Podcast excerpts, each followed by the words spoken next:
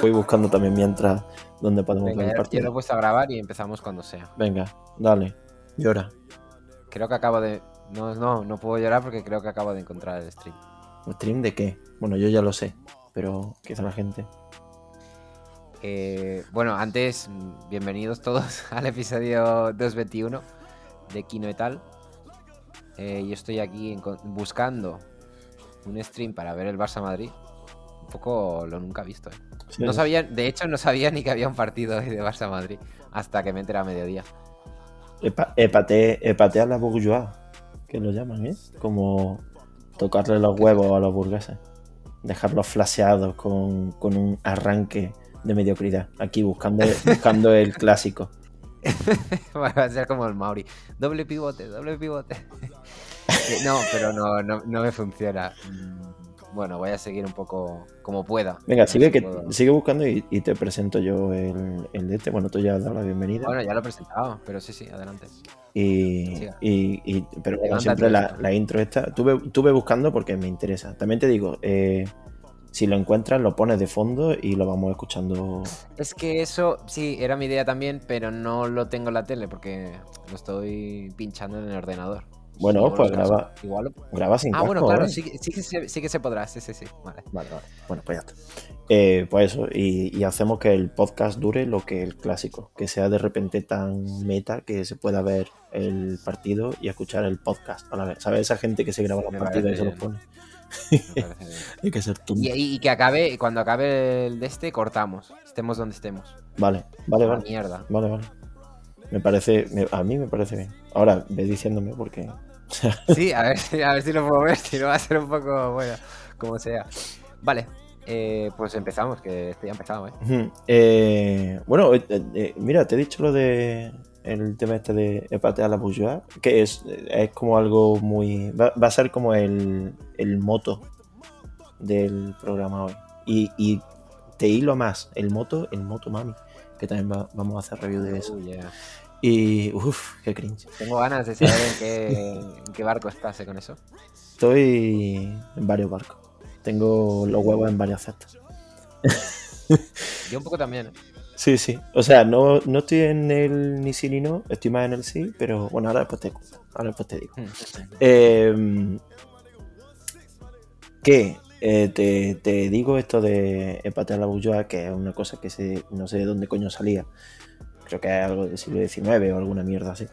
Y, y es un poco como eso, ¿no? Como eh, el buen gusto pasártelo por los cojones. Aunque eso ya ha cambiado por su origen mismo de la palabra, pero bueno, da igual. eh, No tengo ganas de pensar en esa mierda. Turning Red, la película a la que le hicimos review la semana pasada, ha tenido un backlash en redes de cojones, ¿vale? Te voy a, te voy a empezar un poco con esta, porque quiero quitármelo de encima y viene como muy al pelo de todo lo que dijimos. Si alguien no escuchó la review, eh, que vaya, cagando hostias al episodio anterior. Y, y, eh, eh, ha habido en redes como un resurgimiento, como un, un alzamiento de padres hijos de puta que, que tío, que tienen, que, se, que a ver, que no, no entienden por qué Red no va sobre ellos. ¿Por qué? ¿Cómo puede ser? Explícame tú, Alejandro, que una película de una niña de 13 años, china, viviendo en Canadá, no vaya de un señor de 50 años con sus huevos apoltronados en un sofá, con Disney Plus pagado y diciendo, bueno, a ver qué hago esta tarde, le pongo la peliculita a los niños. ¿Cómo puede ser que no vaya de, de, Don Paco? ¿Cómo puede ser que esta película vaya de Meiling y no de Don Paco? Pues esta es la pregunta que mucha gente se hace y la respuesta es, pues porque eres un trozo de mierda. Entre otras cosas, ha habido tweets como por ejemplo, esta historia, abro comillas, esta historia está creada para un público específico y si no entra en esa categoría la película, no es para ti. Tuve que quitarla después de 10 minutos. Me incomodó lo que una joven de 13 años estaba haciendo en una película de Pixar. Antes iría a ver Cars 2. Cierro comillas. Toma, en tu puta cara. ¿Qué te parece? Es un Me encanta que haya elegido de todas las de Pixar, que haya elegido esa en concreto. Sí, Creo que es bastante. Creo que es co- supongo que es como diciendo la peor de Pixar, ¿no? Que es Cars 2. Pues, Mm. pues como la siguiente peor, que es esa, prefiero ver esa. Como si tuviera algo que ver. Porque claro, como todos sabemos, Don Paco se, se identifica más como coche de carrera que como niña de 13 años. Antes que ser, antes que ser niña con las reglas, me pongo ruedas. Otro, no es apropiada para niños. Les enseña que no pasa nada por desobedecer a los padres si para ellos es importante. Pero bueno, qué desfachatez mailing. plantarle cara a tus padres tradicionales y, que te joden la vida y que te tienen con la ansiedad por las nubes hasta el punto que te conviertes no solo en un panda rojo, sino en un, en un animal que precisamente forma parte de la tradición de tu estirpe y que encima tu madre también lo es y tu abuela, no solo ella, sino todas las chinas del mundo por lo visto. ¿Cómo puede ser que por nuestra culpa sea eso? No puede ser, pero si somos adultos, si somos los padres, los niños un trozo de mierda. Don Paco aquí una vez más tenía la razón. Y muchos más, ¿eh? O sea, en en Rotten eh, la audiencia hace pues como una semana así eh, le, tenía dado un 66%, tío. Mientras que por crítica tenía un 95%, que bueno, también quizás está un poco inflado, pero bueno, que una nota esté inflada no pasa nada nunca. Ya, ya vimos cómo pasa con Coda. Pero, pero, pero que de la que hablaremos en el podcast 04. Ya, ya hablaremos de lo que podéis escuchar pagando o, por lo visto no. por lo visto lo podéis escuchar gratis en ebooks. Eh, bueno, nos consta que alguien ya lo estaba haciendo. Sí, algún hijo de puta se está saltando aquí las putas normas. Que aparezca, que ponga comentario o que me lo diga a mí. Que tenga los huevazos de decirme Omar, la cara. Es broma. Omar, mm, paga. paga la coca. Primer aviso. Bueno, por lo que iba, que un 66% por parte del público. Eh, y, había pues don Paco eh, que decía, por ejemplo, eh, esto no es de lo que va a Pixar. Solo puedo ver a un pequeño grupo de gente que se puede relacionar con, estos hechos. Esta película se siente tan condicionada por, por las corrientes políticas que ahora están en, boga que pierde todo su potencial para, para, ser, para salir victoriosa como un film trascendental. Eh, ah, y pone Awesome Animation 2. Como, bueno, por cierto, la animación está de puta madre. Como si el resto de cosas no fueran mucho más importantes, don Paco. En fin. Y la última, que es la que me gusta, un poco larga, pero dice, definitivamente no está hecha para niños. Ojo, eh, lo dice un adulto. Definitivamente no está hecha para niños. Glorifica el encontrarse a sí mismo eh, y el seguir eh, tus amistades a expensas de escuchar la guía de tus padres, o sea, de, como de, escuchar la, palabra guía de tus padres. Totalmente poco apropiada para niños. Eh, pretende que eh, hace como que no viven en, la, era moderna porque tiene ideas progresivas y cultas para encontrar, o sea, para hacer que lo, lo tradicional sea como cringe, sea vergonzoso y poco confortable. Quizá Pixar eh, debería decidir si quiere continuar haciendo eh, a la familia encantadora y, duradera, o sea, de siempre, o edgy progressive. Hmm. Y seguir haciendo esto mientras eh, se sientan en su, en su atalaya. Pues sí, don Paco, efectivamente tienen que seguir sentados en su atalaya haciendo lo que están haciendo. Lo están haciendo muy bien, porque para todo lo demás ya tienes Soul, ya tienes mm, Lucas para todas tus necesidades de subnormal viejo, tienes todo un catálogo de cine a tu, a tu puta disposición. Hazte filming, hay porno. Pero mm. en esta de Pixar, pues han querido hacer una película buena, tío, con, que, no es la mejor película, pero sí que tiene a lo mejor los mejores valores que han podido enseñar. No sé, me parece como darle una vuelta demasiado de tuerca a decir, hostia, eh, es tan china que no me gusta, ¿sabes? Es ya un poco eso. Es como apretar tanto las tuercas que al final revienta el submarino, sale a la superficie y, lo que pasaba era que efectivamente era racista o era eh, anti niños o era un viejo, ¿sabes? Esto de hacer tanta fuerza para no parecer un viejo o no parecer racista o tal, que cuando ya te aprietan del todo, del todo, del todo, salta y, acabas defendiendo lo, lo indefendible pues eso es lo que pasa un poco con esta peli. Me parece increíble, me flipa. O sea, que haya tenido ese backlash.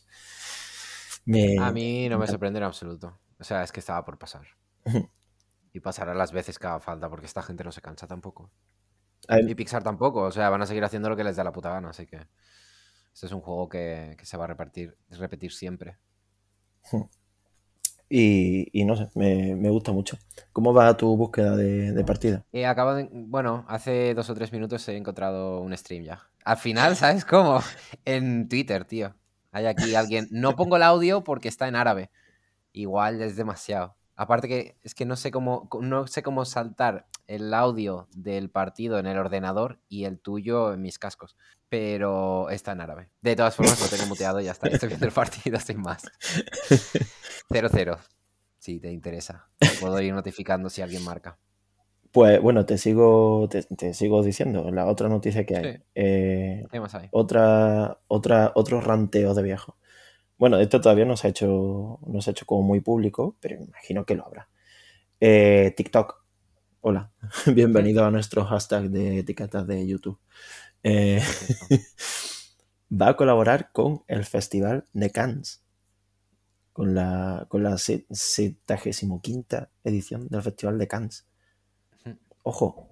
Bueno, y no es cualquier cosa, ¿eh? porque es como una, una categoría, ¿no? no es tanto una categoría, ahora te explico por qué. O sea, es más que eso. Lo que van a hacer básicamente es, en palabras del Thierry Fremont, que es el delegado, de, el delegado general del festival. Bien. Estamos muy franceses, ¿eh? Epatea la Gol del Barça. Hoy lo de la parada. Perdón, Me he avanzado, digo, ya está. No, a ver. Perdón, perdón. Esto va a ser. hasta que no marquen de verdad no te vuelvo a cortar. Perdón. Vale, vale. No, no, no, no, me parece bien. Joder, he escuchado como casi te levantabas, tío. eh, pues eso. El tío este. Este tío ha dicho que, que, van a colaborar con TikTok para compartir la magia del festival con un público más amplio. Bien, bravo. Eh, aunque, bueno, ya suena a viejo, ¿no? Suena a los padres de, de South Park cuando se compran los Pokémon. Pero bueno, vale, está bien. ¿Por qué? Porque eh, lo que han decidido es eh, a todo el mundo, o sea, entienden que el festival no le interesa a nadie. Entonces, con TikTok, lo que van a hacer es un programa que se llama Tres días en Cannes. Y cito, con esta colaboración, que forma parte de un deseo de diversificar la audiencia, estamos deseando compartir los momentos más emocionantes e inspiradores del festival y ver cómo se reimagina a través de la perspectiva de los creadores de TikTok y su comunidad. O sea, van a coger a TikTokers famosos para meterlos detrás de la de bambalina. Y me parece la hostia. O sea, está súper guay. Me, parece como algo muy, muy chulo. No es tan simple como, oye, vamos a invitar a, PewDiePie, porque es youtuber y, nos va a dar juventud entre el público. ¿Por qué? No, digo, y que te haga un blog. Pero. Ya no es eso, ya es hacerlo vivo, ¿sabes? Sí, pero no entiendo el por qué. Me parece bien que lo hagan, ¿eh? Pero no entiendo el por qué. o sea, ¿a quién vas con esto? A la gente que consume TikTok, de esos TikTokers. Pero la gente que consume TikTok. Sí, pero ¿qué pretendes con eso? Mm. O sea, le vas a pagar una pasta que me parece genial. Es que. Adelante. Pero no sé por qué lo hacen. Porque no van a ganar público. ¿De qué? ¿El público joven de TikTok? Que siga al influencer de moda yo, yo creo ¿Qué va a hacer? Yo creo que ¿Va a ver las pelis de, de Cannes? ¿El año que viene va a conectar con... Es que, es que ¿qué ganas con esto? Un poco sí. Notoriedad en las redes, pero, pero la, buscas ahí. La buscas en TikTok. Es que, mm, no sé. Aparte de, obviamente, notoriedad. Ellos irán tres pasos por delante de mí, desde luego, y sabrán lo que hacen. Pero no le veo el sentido. Yo sí se lo veo un poco a nivel artístico. Bueno, a nivel económico, sí, Más, allá de, más allá de intentar modernizar la imagen para sobrevivir. Pero más allá de eso, el valor real, o sea, los números, lo que le puede aportar al festival, es etiqueta. Ah. Más que cualquier tipo de visualización o clics o lo que sea. Porque es que no los necesitan ahí. Necesitan otras cosas. A mí me. Pero la, marca, renovarla, eso me imagino que, irá por ahí. A, mí me da, a nivel de. de o sea, de, de industria, me gusta que el dinero se lo lleve gente más joven me importa una mierda lo que hagan. O sea, hacen TikTok. No voy a entrar a valorar, de, si puedo entrar a valorarlo. Es igual de valioso que el obrero que está cavando una zanja. Así de simple. O sea, me suda la polla que ellos piensen que tarda, porque un TikTok, un vídeo de TikTok dure 5 segundos es algo fácil. Es igual de valioso, Es exactamente igual de valioso. Es trabajo, sí. Es trabajo en cualquier caso. es igual, no tan valioso, pero que sí. Vale, sí, o sea, para la sociedad igual, pues sí, obviamente yo prefiero tener una casa que tener un TikTok. Pero me refiero a que mm, no, no puede llegar alguien con la típica mierda elitista de, uy, es que esto es una mierda, seguro que no han doblado el lomo en su vida, ¿sabes? E-, este típico comentario de Don Paco, una vez más. Entonces me parece bien que ahora le den dinero, ¿sabes? Porque con lo poco que me gustan a mí, por ejemplo, también las películas de Eduardo Casanova, la de Piales, por ejemplo, y la caña que se le dio al pobre chaval, porque, mira, la película es un coñazo y es una mierda mm, de transfoba y de no entender nada y horrible.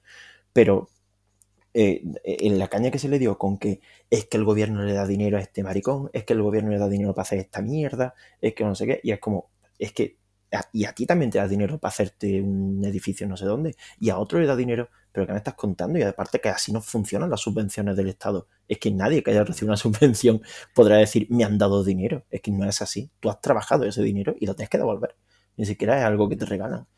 Pero bueno, aparte de eso, eh, eso a nivel de industria, pero a nivel de creación me parece la puta hostia, porque claramente sí que atrae otro tipo de videocreación, aunque sea, aunque sea por de detrás. Videocreación sí, pero de gente.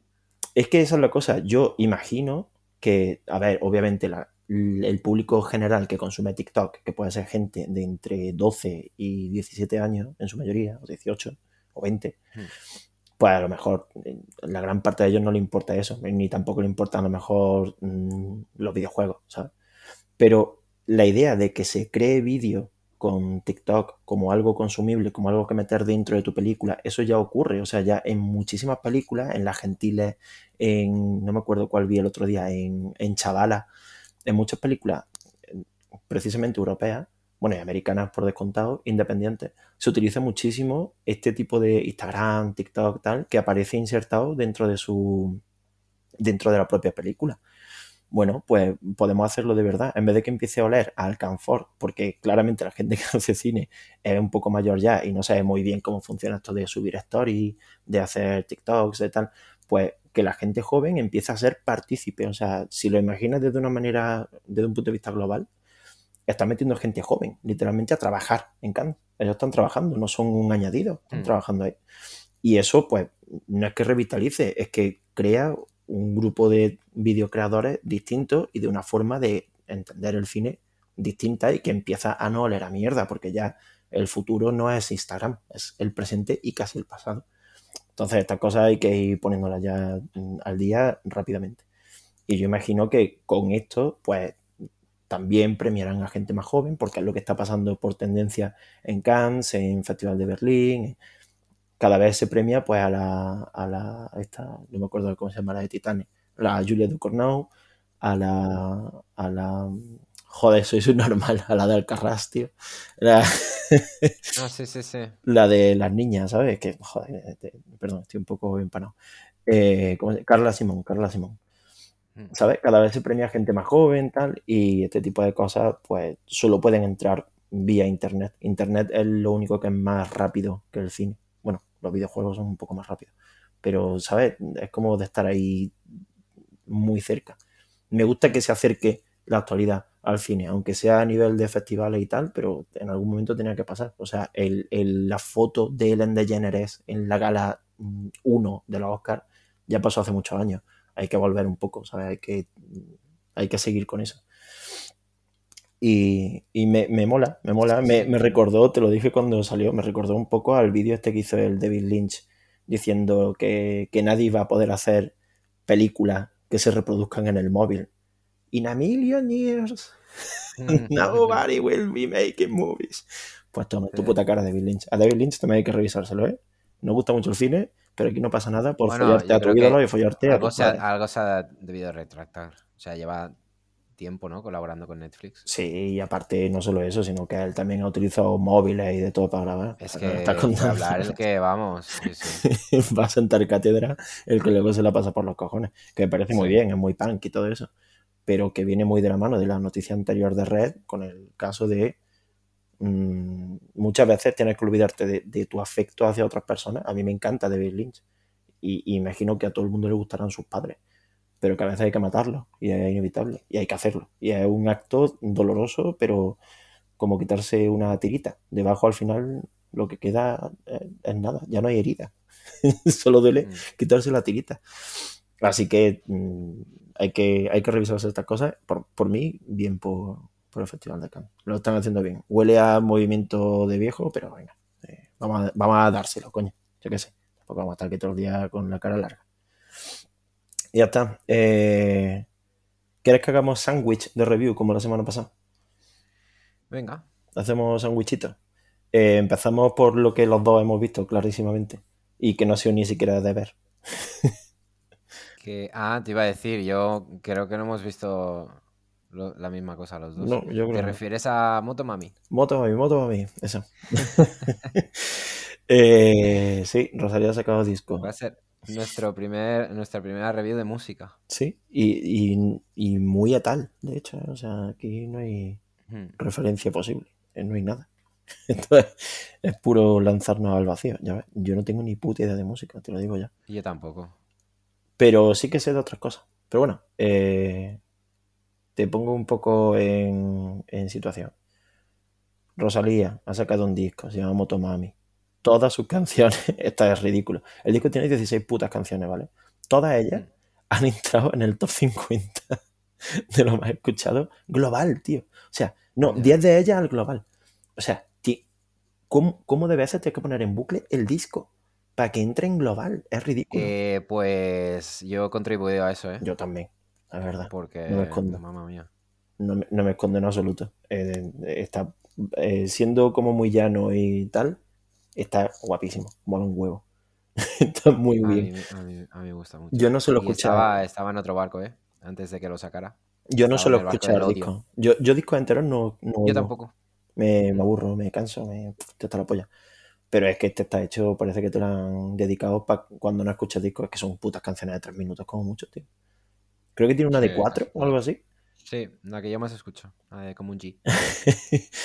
pero, pero todas duran como dos, tres minutos. O sea, es que es, es que te lo escuchas en, en- no sé, en una tarde lo puedes escuchar tres veces, ¿sabes? Mm.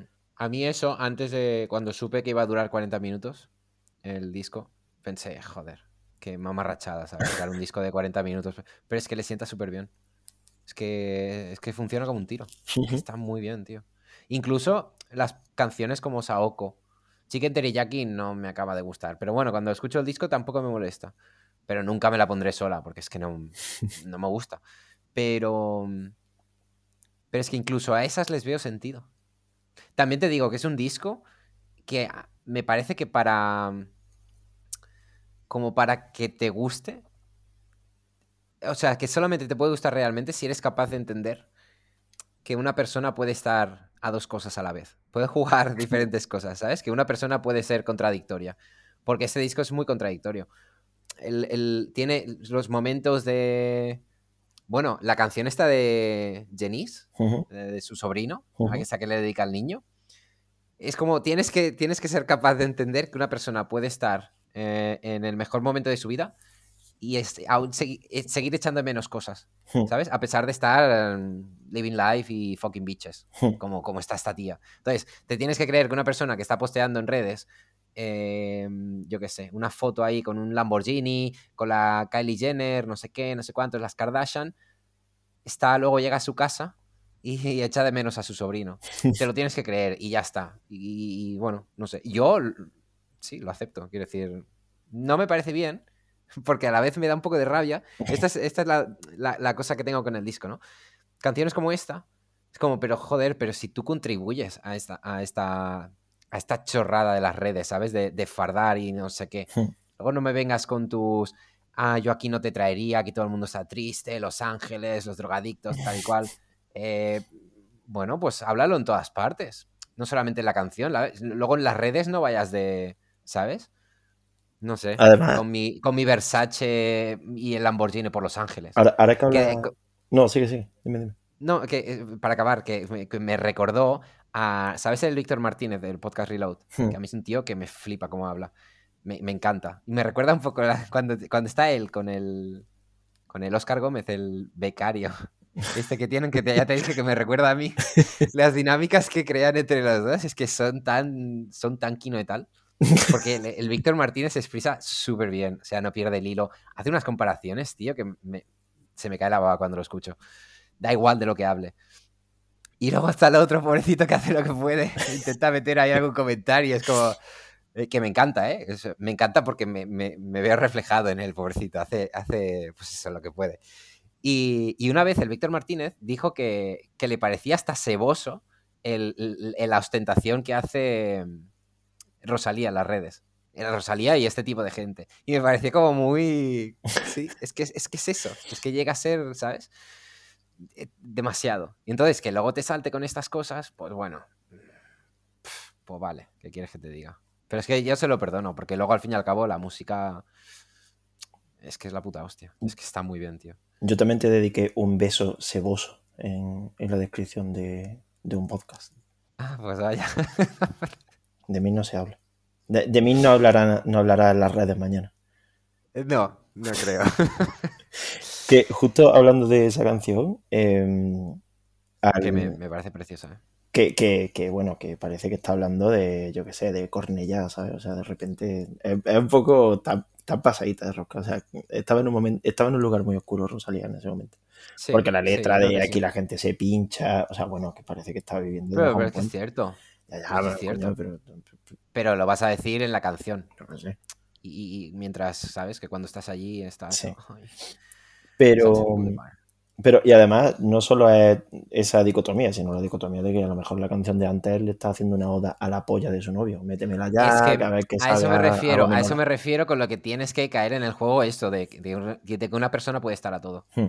Y ya está. Y, y es que es cierto, o sea, quiero decir, estas cosas pasan. Mm, Avicii nos enseñó que puedes estar en el mejor momento de tu carrera Claro, y morirte, ¿no? y querer morirte, ¿sabes? Entonces, pues, pues, pues vale, pues, pues bien. Pues te creo, Rosalía, ¿qué quieres que te diga? Si me lo, si me lo cantas así de esta manera, pues, pues ya está. Me lo como y punto. Lo que, lo que te quería decir es que al final de la canción hay un, un WhatsApp, un audio de WhatsApp Sí. de la abuela Sí. en catalán que dice Sí. eh, Bon dia, amor meu. M'agrada que pensar en moments difícils sempre ajuda moltíssim tenir una referència a Déu.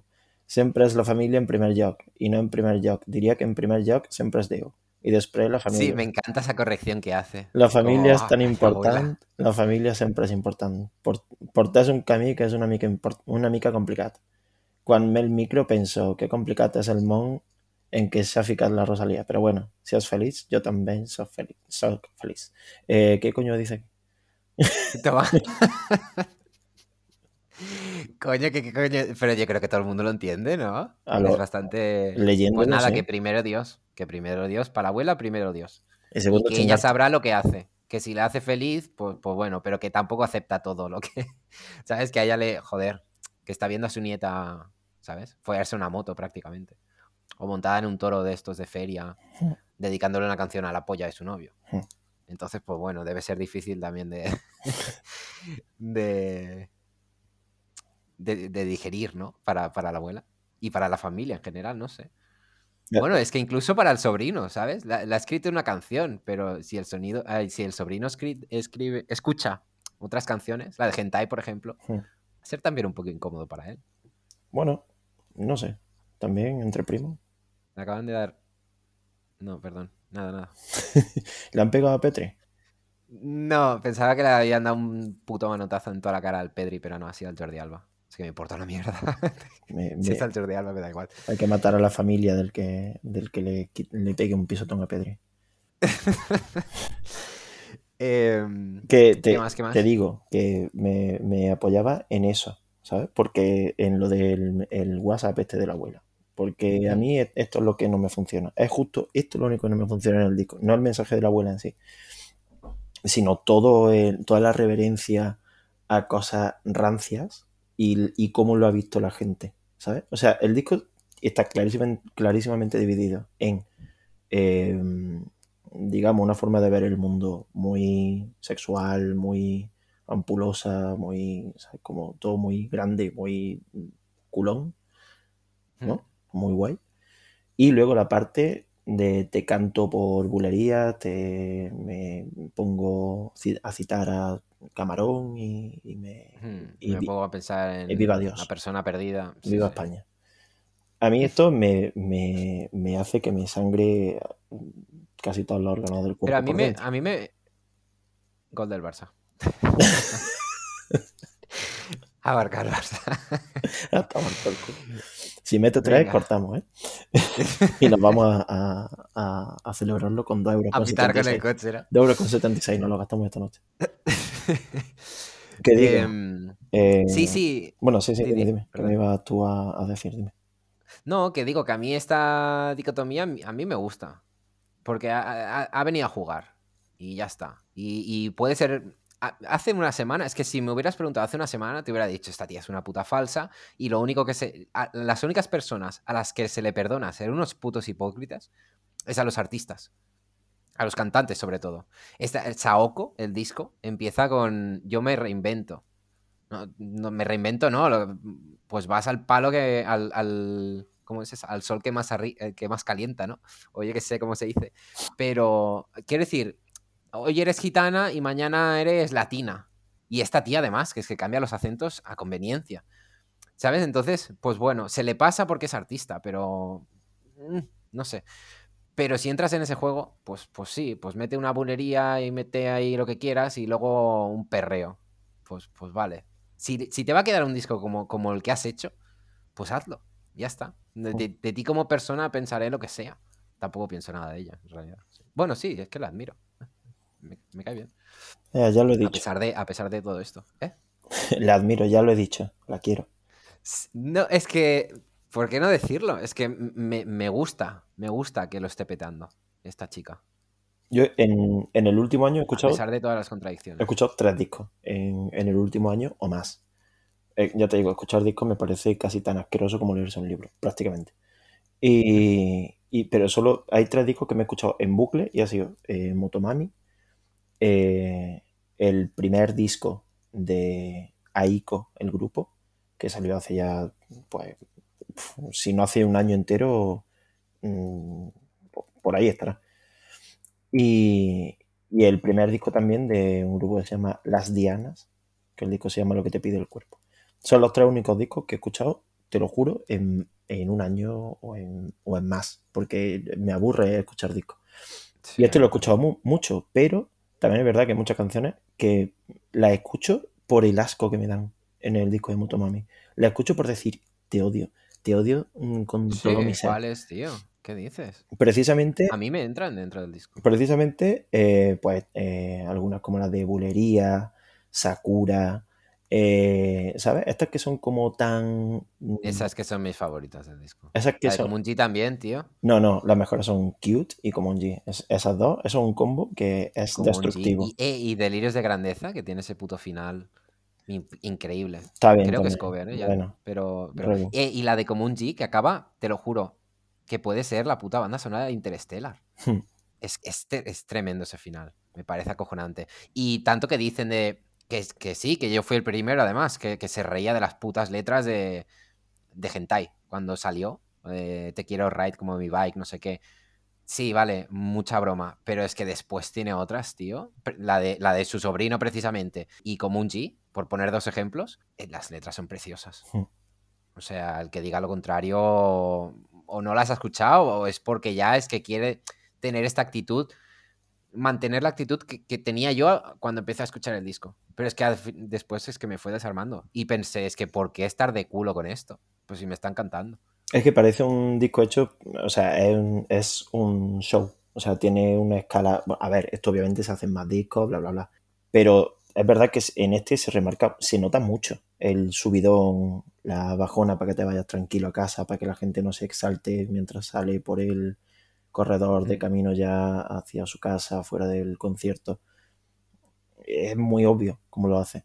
Y a mí el subidón ese es el que más me gusta. También te digo, creo que no hay ninguna que esté tan guay. No hay ninguna que mole más que Saoko. Me suda la polla todo el A disco. mí, yo Saoko, cuando mejor- salió no me gustó nada. la mejor. Pero uf, creo que abre el disco muy, muy bien. Es tremenda. Es, es la mejor de todas. Es que es la mejor de todas. Es que al final la escuchas todas y dices, buah, esta me encanta, buah, esta me encanta, buah, esta me encanta. Vuelves a empezar y dices, no, es, es esta.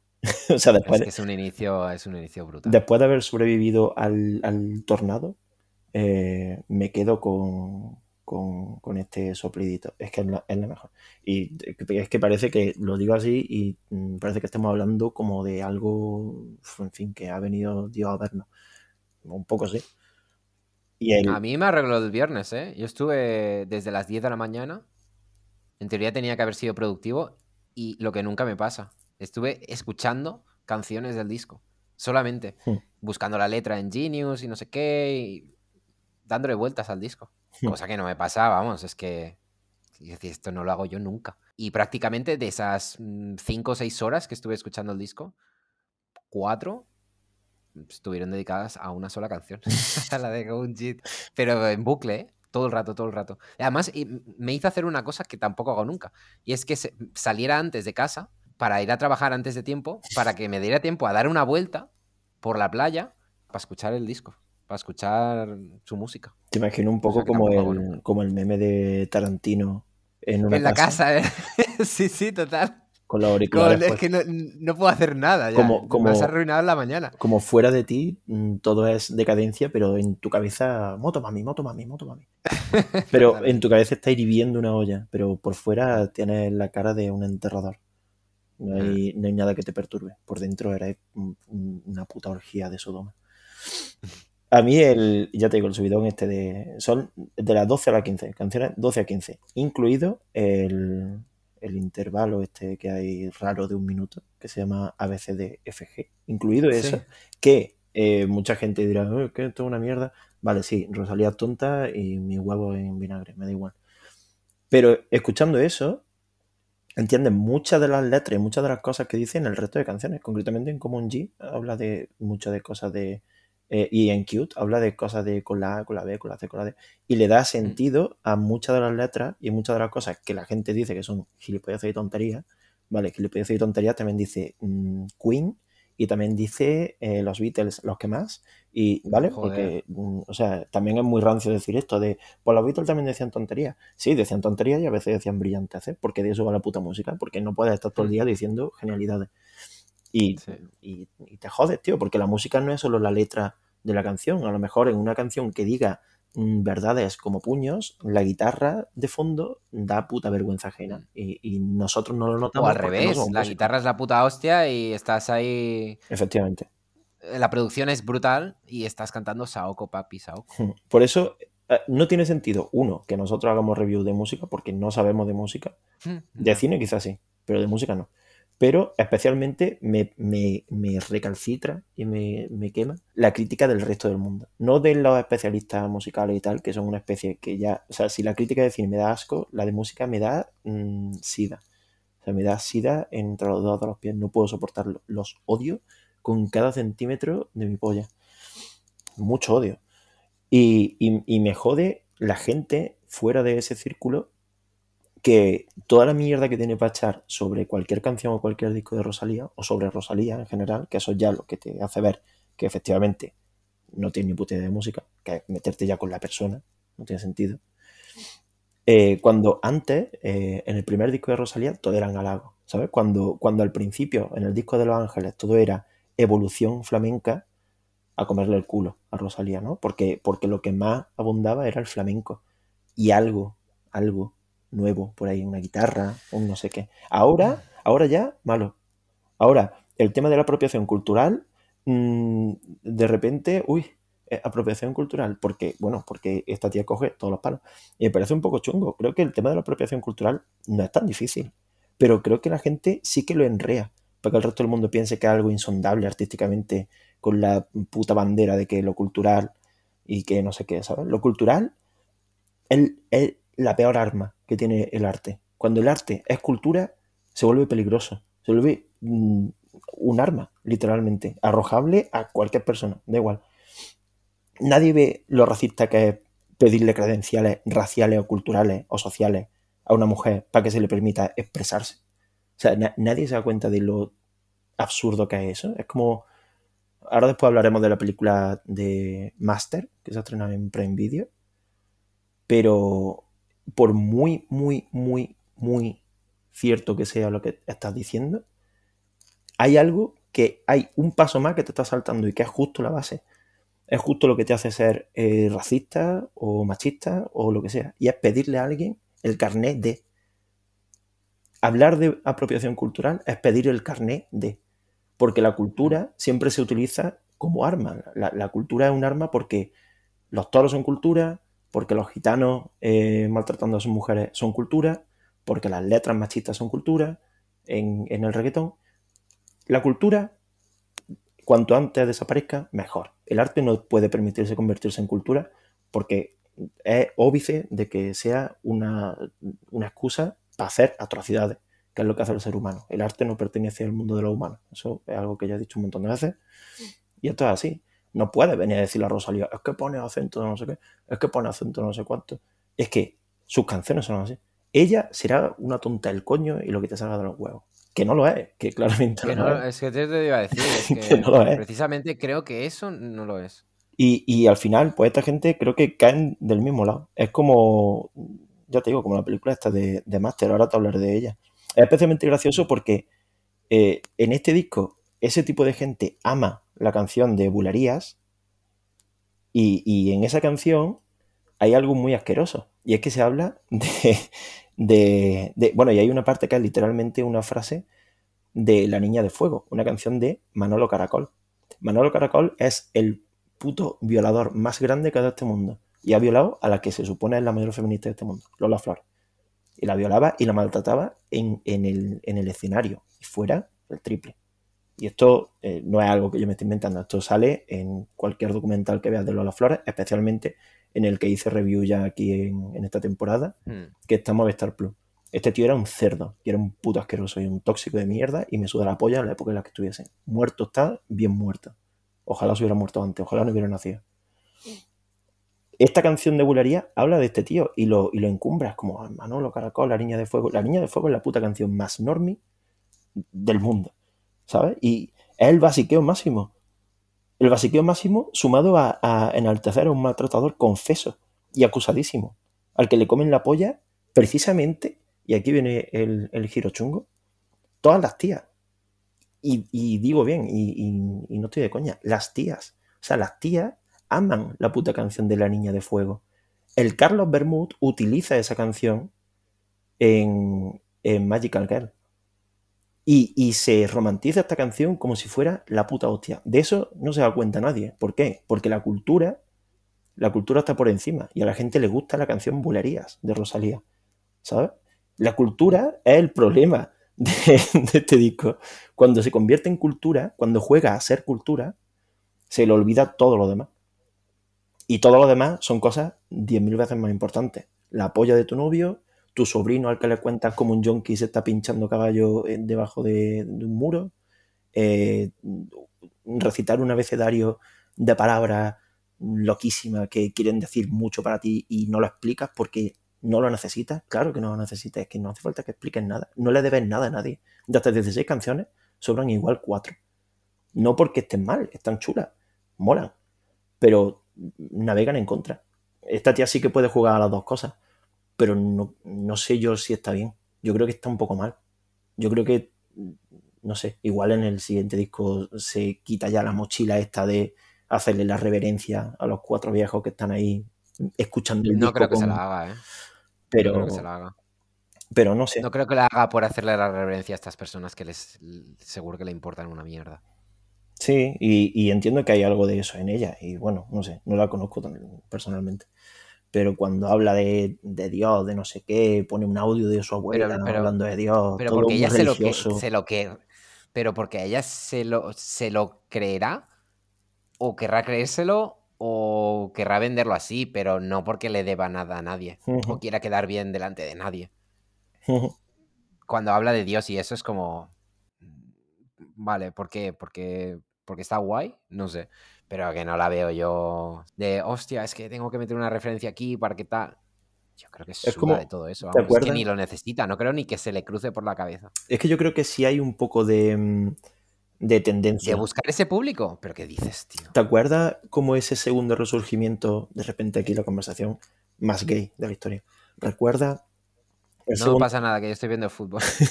Ha vuelto a marcar el Barça hace un rato, pero no te quería cortar porque ya me daba vergüenza. Ah. Como que van 2-0.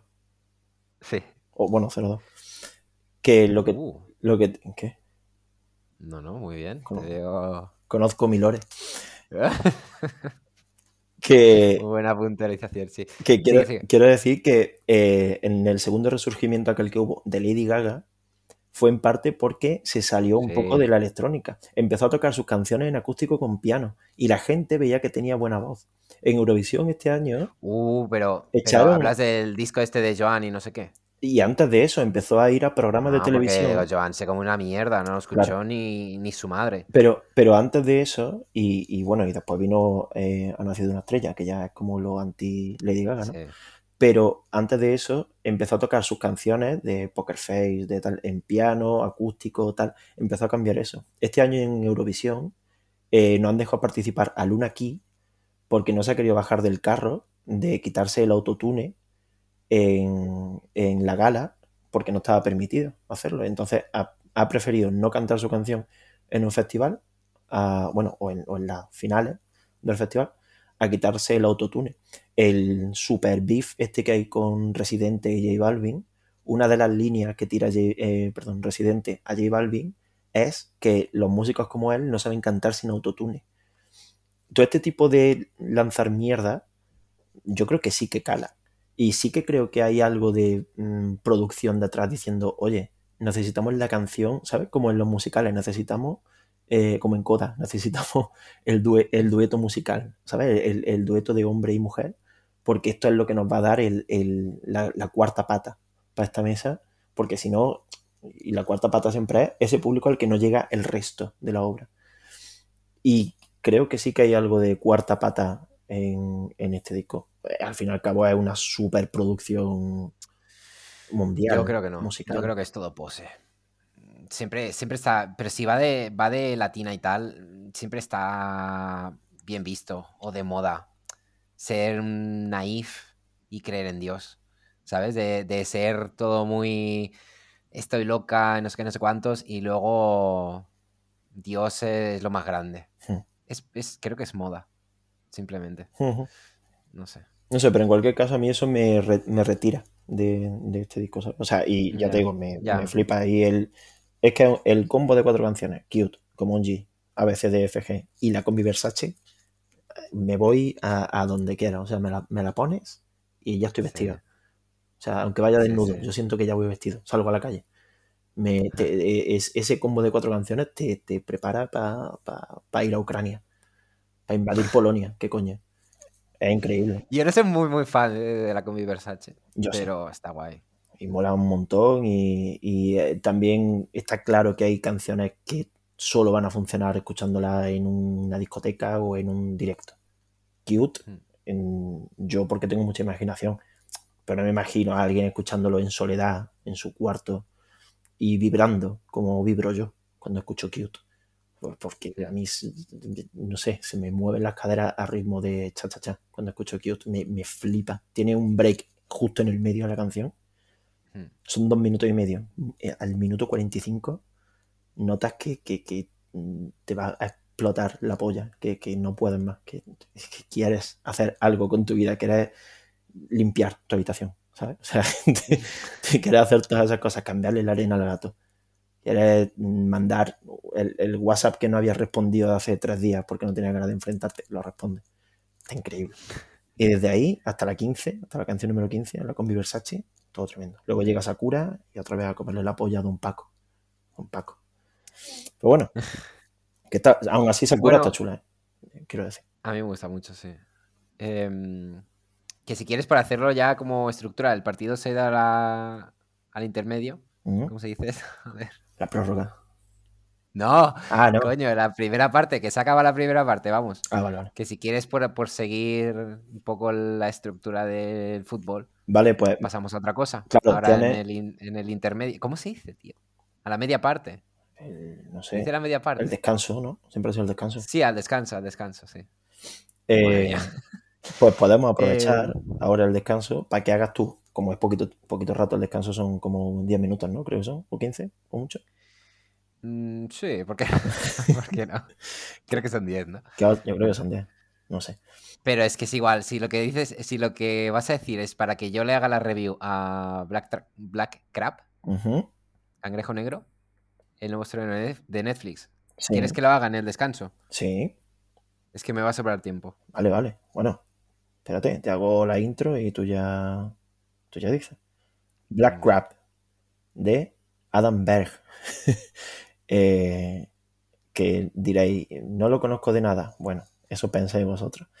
Eh, es un director sueco que esta es su primera película, eso es cierto, pero antes de eso dirigió el videoclip de The Cardigans, Erase and Rewind, Cause I've Been Chasing My Mind, de The Cardigans. Bueno, pues yo sigo diciendo lo mismo, no lo conozco de nada. ¿Y ese vídeo? Era un videoclip, sí, era un videoclip en el que estaban en una habitación que se iba haciendo cada vez más pequeña, las paredes se iban aplastando y el techo, y iban cantando. Bueno, es que The Cardigans a mí me flipa mucho. La, la Nina Persson, que es la, cantante, me encanta, nadie que me flipa. Y, y tiene unas canciones preciosas. Eh, al final hoy vamos a poner una de, de, de, Cardigans, una que me gusta especialmente, muy bonita. Se la puedes dedicar a tu madre. Eh, ha sonado súper feo, pero que te lo digo en serio. Eh, y no lo digo por nada en concreto, pero es que es como esa canción que se la dedica a cualquier miembro de tu familia y, te manda un, ¿cómo se dice? Un GIF con un osito de peluche de estar abrazando.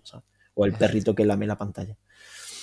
Eh, pues Black Crab, de Se estrena en Netflix esta semana.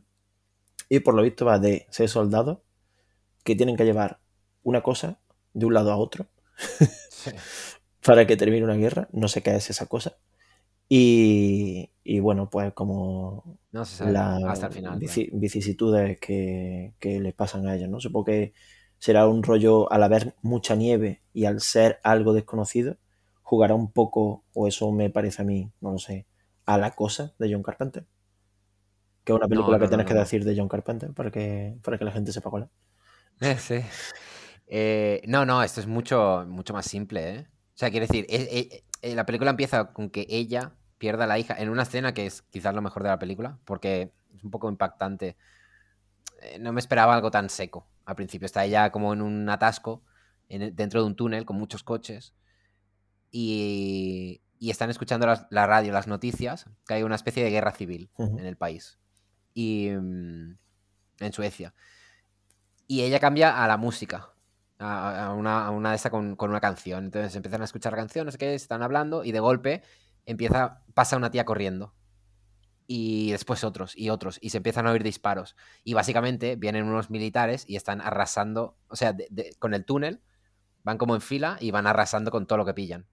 O sea, con todas las personas. Y ella se esconde en el coche con la hija y, bueno, la separan. Ella queda viva, bla, bla, bla, y la reclutan para que haga esta misión. Pero ahora explico bien la misión para que veas un poco, porque tú has dicho, sí, les dan algo y lo tienen que llevar a otra parte. Y has dicho que hay mucha nieve, pero la cosa, el selling point este de la película es que estos, eh, estos marines, o como sean, em, soldados, al fin y al cabo, tienen que ir patinando sobre hielo. ¿Sabes? Que esto es una cosa que sale incluso en el póster, salen ellos patinando sobre hielo. Y esto es algo que ah, crea imágenes bastante poderosas, porque está bien rodada, a ver, la fotografía es interesante. Y hay momentos de ellos como en un mar helado, con explosiones y, y bolas de fuego de fondo, es como bastante espectacular, muy guay, cayendo ahí los misiles y todo el rollo, pero a la vez estás viendo a unas personas patinando sobre hielo con unas metralletas y llevando como unas cajitas. Entonces es, es, no sé, tío, es, como que da mucho cringe, pero tampoco como que se lo perdonas, porque es que en realidad las imágenes son potentes, pero es un poco ridícula también al, mismo tiempo. No sé, eh, en fin, es que no, suena, la he disfrutado. Suena a thriller de los 90. ¿Sabes? Me suena. Sí, sí, sí. ¿Sabes esta de eh, Point Break? Que aquí en España se llama, le llaman Body. Me suena mucho. Es de la Catherine, es de Catherine Bigelow, que era de esta época en la que a los, a los malos le ponía además como una, una filia. Le sumaba eh, ya de base al grupo entero un, un tag. Son, no son ninjas, son ninjas eh, vendedores de animales. No son, no son terroristas, son terroristas mm, sommeliers. ¿Sabes? Por ejemplo, tienen como este, este giro que vale para todo el, grupo. O Ronin, ¿no? La película de Ronin. Eran terroristas, pero artistas, video, videógrafos eran además. Entonces eh, le, le añade como una pátina por encima de, de mentira absoluta, de que da igual, de que está hecho simplemente porque mm, te estaba haciendo una paja un día y te vino a la mente la imagen y punto. Porque todos hemos escuchado alguna vez una canción y nos hemos imaginado una película. A mí antes me pasaba más que, más que ahora. Pero a ti no te pasaba antes que te ponías una canción en el MP3 por la calle. Claro, joder. Y yo hay canciones sí. que in- in- in- de manera eh, ineludible me llevan a una película que yo me inventé de pequeño en algún momento en mi cabeza. O sea, yo eh, no, no sé decirte cuáles, pero yo recuerdo de, de hacerlo hasta con, con discos enteros, de, no sé, de, de, de Bunbury a lo mejor. ¿eh? O sea, Yo con discos yo. no he podido, pero con canciones sí. Y, y tirar para atrás para acabar de, ¿sabes? De ver bien ahí una escena o cómo encajaría no sé qué, sí que lo he hecho. Creo que de la última vez que me pasó Bueno, creo que todo el mundo. fue con, con la canción esta que versionó la Silvia Pérez Cruz, que se llama Gallo Negro, Gallo Rojo.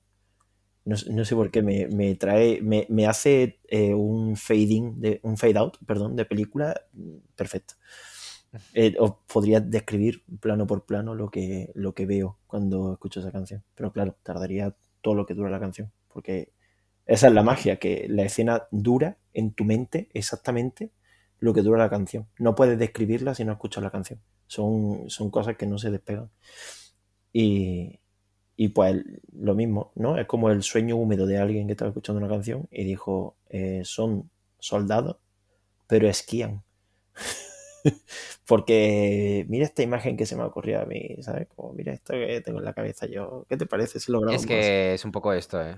Eh, Yo creo que la han montado a, a- a través de que algún día, pues igual escuchando una canción, se le ocurrió eso. Marines que esquían. Es, es un poco ridículo, es que es muy ridículo, pero es igual, es que ya te digo, también salen imágenes potentes, así que entiendo un poco por qué tuvo esa idea, pero joder, es que aparte es que es todo tan... Es como previsible, incluso cuando no lo es, porque es como, claro, por supuesto que le ibas a dar una vuelta a esto, por supuesto que iba a acabar así, ¿sabes? Es como, es que ya le- la ves venir por todos los lados.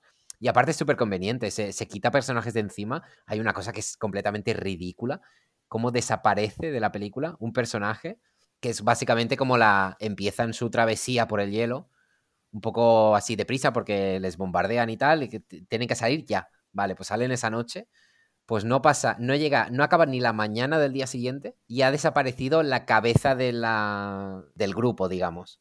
¿Sabes? La que maneja el cotarro. ¿Para qué? Pues para poner a Numi Ra- Rapaz como la nueva líder del grupo. Que es algo tan, tan de pura conveniencia. Como cuando matas dos veces a un personaje en cinco minutos en una película. ¿Te acuerdas? Esto voy a hacer un spoiler de la casa de papel. Pasad 10 segundos adelante, eso da la polla. En la casa de papel, durante la tercera temporada, creo que es, eh, a un personaje lo revientan, lo curan y al capítulo siguiente le meten un tiro en la cabeza y lo matan. ¿Sabes? Esta, esta cosa sin sentido pero tan conveniente es lo mismo. Es como, ¿por qué no harías a Numi Rapaz la protagonista desde el principio? ¿Por qué no matas ya sí. de una vez a este personaje? ¿Por qué tengo que pasar por esta travesía que no tiene sentido? para Aparte, es que sí, es que es, es que es eso, es que no tiene ningún tipo de sentido. Aparte, es que ya te digo, la escena en sí, es decir, no voy a describir lo que pasa, que no pasaría nada, ¿eh? pero da igual. Pero es que es muy ridículo. O sea, es como, ¿no podíais haber inventado un contexto mejor para la desaparición de esa persona? Aparte, es que está diciendo, tener cuidado con el hielo, que no pa- pam. Y la primera, la única que se va a, a tomar por culo es ella, tío. Es como, joder. Hostia puta, y además es que, que no hace nada por evitarlo. Dicen, Da igual, es que no, no merece la pena esta peli, la verdad. dicen en algún momento, hacen la broma de estás caminando sobre hielo, walking on thin ice. ¿Hacen alguna vez esa broma? Mm, no lo sé, no lo sé. Igual, igual la hacen en sueco y se perdió en la traducción, pero les veo capaces. No te voy a mentir. Podrían, podrían hacerla perfectamente. Porque es un poco mamarracha también en algunos momentos. Tiene un final que es un delirio. O sea, no, no- voy aquí sí que esto ya no voy a decir lo que pasa, pero me pareció espectacular y además mal resuelto. Visualmente, poco mal resuelto. Hmm. En fin, que el partido va a volver del descanso. Si quieres ya para la segunda parte pasamos a tus reviews. Hmm. Te, puedo- te puedo Está hacer, saltando al campo. te puedo hacer doblete saltando al campo. Hombre, Además lo has dicho con el Tony, están saltando al campo.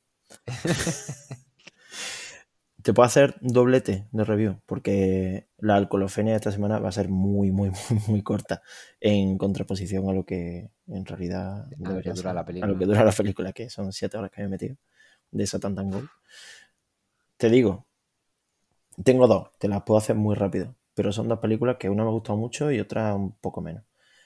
¿Por cuál quieres que empiece? Por la que menos. ¿Por la que menos? Vale. O sea, quítatela de encima ya. Vale, eh, han estrenado esta semana en, en Movistar Plus Libertad, que no es la, o sea, es Libertad la buena, porque en Movistar Plus también hicieron eh, una serie larga que luego cortaron para poder estrenarla en cine que se llamaba Libertad, pues no es esta. Esta es la que se ha llevado este año el premio a Mejor Dirección Novel y Mejor Actriz Secundaria. Eh, el premio a Mejor Dirección se lo ha llevado Clara Roquette, mejor directora, mejor dicho. Se lo ha llevado Clara Roquette, que es su primera peli, y, no tiene, o sea, todas sus experiencias son en series de televisión y cosas así, cortometrajes, o sea, típica estudiante de cine, y además que se nota durante la película, típica estudiante de cine que ha hecho prácticas en diferentes series y cortometrajes, y videoclips, ya está. ¿De qué va esta peli? Eh, no sé, es que si la describo te va a sonar como cualquier otra peli que hayas visto. Eh, una familia de dos niñas y su madre van a pasar el verano a casa de su abuela, donde vive una criada que es eh, colombiana, creo que era. No, me acuerdo si colombiana o ecuatoriana, no me acuerdo ahora mismo. Y, mm, y nada, coming of age, que te crió. Hay una niña adolescente que es la hija de la familia esta, que tiene como 15 años o así. Y 14, 14 años tiene. Se llama Nora. Y eh, por otro lado está la hija de la sirvienta de la casa, que se llama Libertad. Y, y pues, pues se hacen amigas, ¿no? Y entonces esta película es un poco la mezcla de la casa Bernarda Alba, ¿vale? Porque son, to- todo el reparto son mujeres que viven en esa casa, son la madre, la abuela, dos niñas, la criada y la hija de la criada, son todo niñas. Y el padre ausente, padre no está.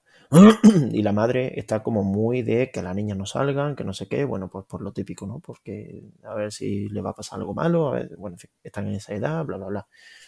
Entonces, por eso va un poco la casa Bernarda Alba y también un poco el ángel exterminador. Porque eh, va de que nadie puede salir de esa casa. O sea, literalmente cuando en un momento dado de la película consiguen despegarse de la casa, de por fin salir. Hay escenas que son- pasan fuera de la casa, ¿eh? pero me refiero como a mm, salir, como a irte de esa casa, es lo que no pueden hacer, irte de, ese, de esa burbuja. Cuando por fin pasa, es verdad que notas que es como, joder, coño, ¿sabes? Uf, como si te hubieras quitado un- una manta de pana mojada encima, ¿sabes? Eh, y eso, y sé de lo que te iba a quejar, te lo voy diciendo yo ya. La tendencia esta de directoras noveles a hablar de la infancia femenina, que lo bueno que tiene es que es algo que, que, entre comillas, nunca hemos visto. Y, y lo malo es que está muy basado en la tradición y la romantización de la familia a nivel femenino. Eso es lo que me vas a decir. ¿Yo? ¿No? ¿No me iba a decir nada? Porque te he dicho antes que iba de esto y has hecho como... Te he escuchado chascar. No, no, es que me estaba debatiendo si decirte no que el Barça había marcado. Ah, bueno, bueno. Uf, aquí- No, no, si yo sobre esta película sí no, no la conocía, no, no- ni, la, ni la había ni la había pensado. Bueno, si has visto un poco Boyhood, igual. Es que tiene todos los dejes malos. Tiene todos los dejes malos de un director novel, ¿sabes? O sea, que decirlo yo que no he hecho ninguna película, pues tal, ¿no? Pero tiene todos esos dejes de querer quedar guay. Y por ejemplo, me he recordado a Boyhood porque yo no he visto Boyhood. Sí, no he visto Boyhood, tienes que ver Boyhood. Venga, ir a tomar por culo. Me, me extraña que no lo hayas visto, me sorprende. Ya, ya, a todo mundo No por nada. ¿eh? Pero quiero decir, joder, es que era una de las pelis que... No que había que ver, pero, coño, Pues a mí, que, que quieras que no, pues es de las que cae. ya, Porque cuando no quiere verla no sé quién, la quiere ver no sé cuánto, ¿sabes? pues no lo he visto. Lo ha visto todo el mundo menos yo. Soy la única persona que no ha visto Boyhood. Y no estoy orgulloso de ello. Simplemente que. A mí me gustó en su día, pero no sé. No la he vuelto a ver porque no sé cómo me sentaría revisitarla. Mm, pues eso, tiene un poco. Es un poco Boyhood en el sentido de que eh, es una tontería, porque ya te digo, no he visto Boyhood. Pero es como este trayecto hacia la adultez basado en hacerle planos cenitales tumbados en el suelo o en diferentes lugares a tu protagonista. ¿Sabes? Esto ahí, o sea, te podría hacer una colección de planos en los que a la niña protagonista le hacen un plano cenital tumbada en el agua, en el césped, en la cama, en el suelo, en la tierra, en, en todos sitios, en un tejado. En un millón de sitios, planos desde arriba, todo el rato, cenitales, tumbadas. El póster de la película es ella tumbada en el agua boca arriba. es como, joder, para. ¿vale? O sea, ya sabemos que has visto Boyhood y que te ha gustado. Y sé que es imposible como eh, no hacer algo relacionado con una película que te ha gustado mucho porque vive en ti y, no estoy nada en contra de que haya referencia a otras películas o a otros directores o lo que sea, me parece bien. Pero en este caso es que no tiene ningún sentido. Todo el sentido que tiene es el de que te ha gustado Boyhood, ¿sabes? Y, y no he visto Boyhood, pero es que en esta película no tiene sentido que salgan esos planos. O sea, se notan mucho. Y, también tiene ese deje a lo Roma, ¿no? La del el nota este, ¿eh? ¿cómo se llamaba? El mexicano este, Alfonso Cuarón. Que, es ese tufo que lo da la parte de la, la, sirvienta que vive en casa, tal, y que, y que su vida es gris y asquerosa, pero, pero solo por el simple hecho de ser la criada. Y tampoco es que tenga, quiero decir, entiendo, y sobre todo yo precisamente, no soy nadie, bueno, sí soy alguien para quejarme de estas cosas. De la, diferencia de clase, el tal, ¿no? Eh, de hecho, la película habla mucho de esto, es muy de... Por eso hablaba antes del ángel exterminador de Buñuel, porque habla mucho de la diferencia de clase, tal, pero eso no quiere decir, porque es que la película además no se ve ni se percibe en ningún momento, que traten mal a la criada. No sé, es que a veces sale comiendo y su habitación es negra, o sea, donde ella come oscuro, todo a contraluz, no sé qué, parece que vive en una puta cueva, tío. Y dices, bueno, algo le pasará, pero también le pasa algo al resto de la familia y, no te lo presentan todo como si fuese lúgubre, como mira en qué zulo tenemos esta persona. Y no hay ningún zulo, es un sitio normal, ¿sabes? Es como, no me haga mm, negro lo blanco, ¿sabes? No, ya sé, yo ya sé las relaciones de clase que puede tener una criada y una máster, ¿no? Eh, haciendo como un poco de juego con la siguiente película que voy a hablar. Pero no me lo teatralices porque pierde toda la seriedad que quisiera darle. Luego tiene el, el uso este que te he dicho antes del costumbrismo, que no me gusta porque ya estuve hablando de costumbrismo la semana pasada cuando hablé de Manolito Gafota. Eh, últimamente parece que hablo de películas que lo estoy haciendo como irónicamente. Estoy muy en serio. Perdón. Dime, dime. ¿Qué ha marcado? Sí, el Barça lleva cuatro. Perdón. Perdón, es que no sé si quieres que te pare o no. Sí, sí, sí, sí, sí, claro. Eh, Me sabe como mal, pero es que no sé. No, tira, tira, tira, tira, tú corta, corta cuando. Muteame si quieres. O sea, no pasaría nada. no, no, llega tanto. Que estaba hablando del costumbrismo, ¿no? Que ya es como. Esto está la puta polla del costumbrismo. Nadie entiende que el costumbrismo no se construye sobre la nostalgia. El costumbrismo solamente puede construirse desde el presente para que en el futuro sea costumbrismo. Si no, no es costumbrismo, sino solo es nostalgia. Y e, eso es tóxico emocionalmente y no se puede hacer, no, no, debería hacerse. A veces está bien. Cuando ves, por ejemplo, la película de los Power Rangers, la nueva. Pero no debería hacerse, ¿vale? O sea, estas cosas están muy mal, son muy tóxicas y, siempre apelan a llevarse el dinero de la gente. Estoy muy en contra de eso paremos de crear costumbrismo. En esta película lo hace muchísimo. ¿Con qué? Mm, ¿Cuál es la música de fondo? Coplas, música de los 70. Eh, la abuela que tiene Alzheimer, pero les cuenta cuentos a las niñas. Que sí, que vale. Pero que es que nunca se critica esto y es que está la puta polla. Y sobre todo esto está la polla de que lo hagan, de que lo romanticen siempre desde el punto de vista femenino. Porque siempre es como yo ¿Sabes el típico lema de eh, soy la nieta de la bruja que nunca pudisteis quemar? Hmm. Vete a la mierda. O sea, vete a la puta mierda. No, eh, estoy hasta los cojones de que la gente joven, ya independientemente de que sean hombres o mujeres, se comparen con sus ancestros. Nosotros no somos, no solo no somos, sino no tenemos ni de coña ni parecido a los mismos ideales. Pero es que ni de coña, es que si cualquier persona joven hablase con su abuelo en serio, sin ser condescendiente, sin dejarle pasar según qué cosa por la edad, es que lo mataría, le, le clavaría un cuchillo en el corazón y le cortaría los huevos para que no se pueda. Claro que sí. Bueno, a ver, si era un facha de mierda, no. Pero quiero decir, por norma general. El mensaje, el mensaje es más importante ya. Quiero decir, de, forma general, y entiendo que, pues mira, tu abuelo en concreto era súper, no sé qué. No, que no lo digo por el mío. No, no, ya ni estoy diciendo el tuyo en concreto, digo como también en general el tuyo, ¿sabes? una segunda. Ya, ya, ya, Una segunda voz más estática. No, que, sí, que, que vuelva a ser el Tomás del mensaje más importante que la verdad. Sí. Y es que sí, es que claramente lo es, porque el cine es todo mensaje. ¿Qué va a contar la verdad con la ficción? Pues no, nunca va a contar la verdad con la ficción, porque está sesgado por el filtro de la ficción. Eh, el tema eh, este, toda esta cosa de mi abuela era la mejor porque zurcía calcetines y yo la miraba mientras una mosca en verano se posaba y el sonido del ventilador. Este hasta la puta polla de romantizar eso, por favor. Mm, a, todas las brujas y brujos que hubiese hace 100 años y no quemasen, mm, los que no los quemaron, los que no los quemaron, que pidan perdón. Porque es que, tío, no eran buena gente por norma general, no por nada. No digo que sean malos per se, lo que estoy diciendo es que sus ideales no eran ni de Fly tan avanzados, porque, coño, ha pasado un tiempo considerable y nosotros tenemos una mentalidad distinta y mejor. O sea, esto es así, es una mentalidad mucho más avanzada y mucho mejor, y mucho peor en otros aspectos, pero también mucho mejor. Y esa parte nunca se critica y se pone por encima un brochazo de costumbrismo a tomar por culo, ya está, se acabó, aquí no se critica nada. Cuando la película se supone que es crítica, porque es una crítica a las relaciones eh, de poder dentro de las casas y, a cómo eh, una madre no puede comprender cómo una hija va creciendo porque ella misma se ha estancado en una época de su vida en la que el marido ya no la quiere, bla, bla, bla. No puedes utilizar el doble rasero. O te lo planteas todo, o si te quedas a media, es lo mismo que si hicieras lo contrario a una crítica. Una, contracrítica o un rendezvous a, lo que quieres criticar en realidad.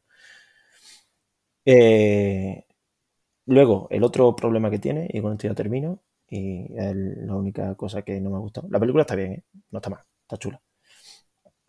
Pero eh, cada, cada escena que hace es una respuesta a la escena anterior.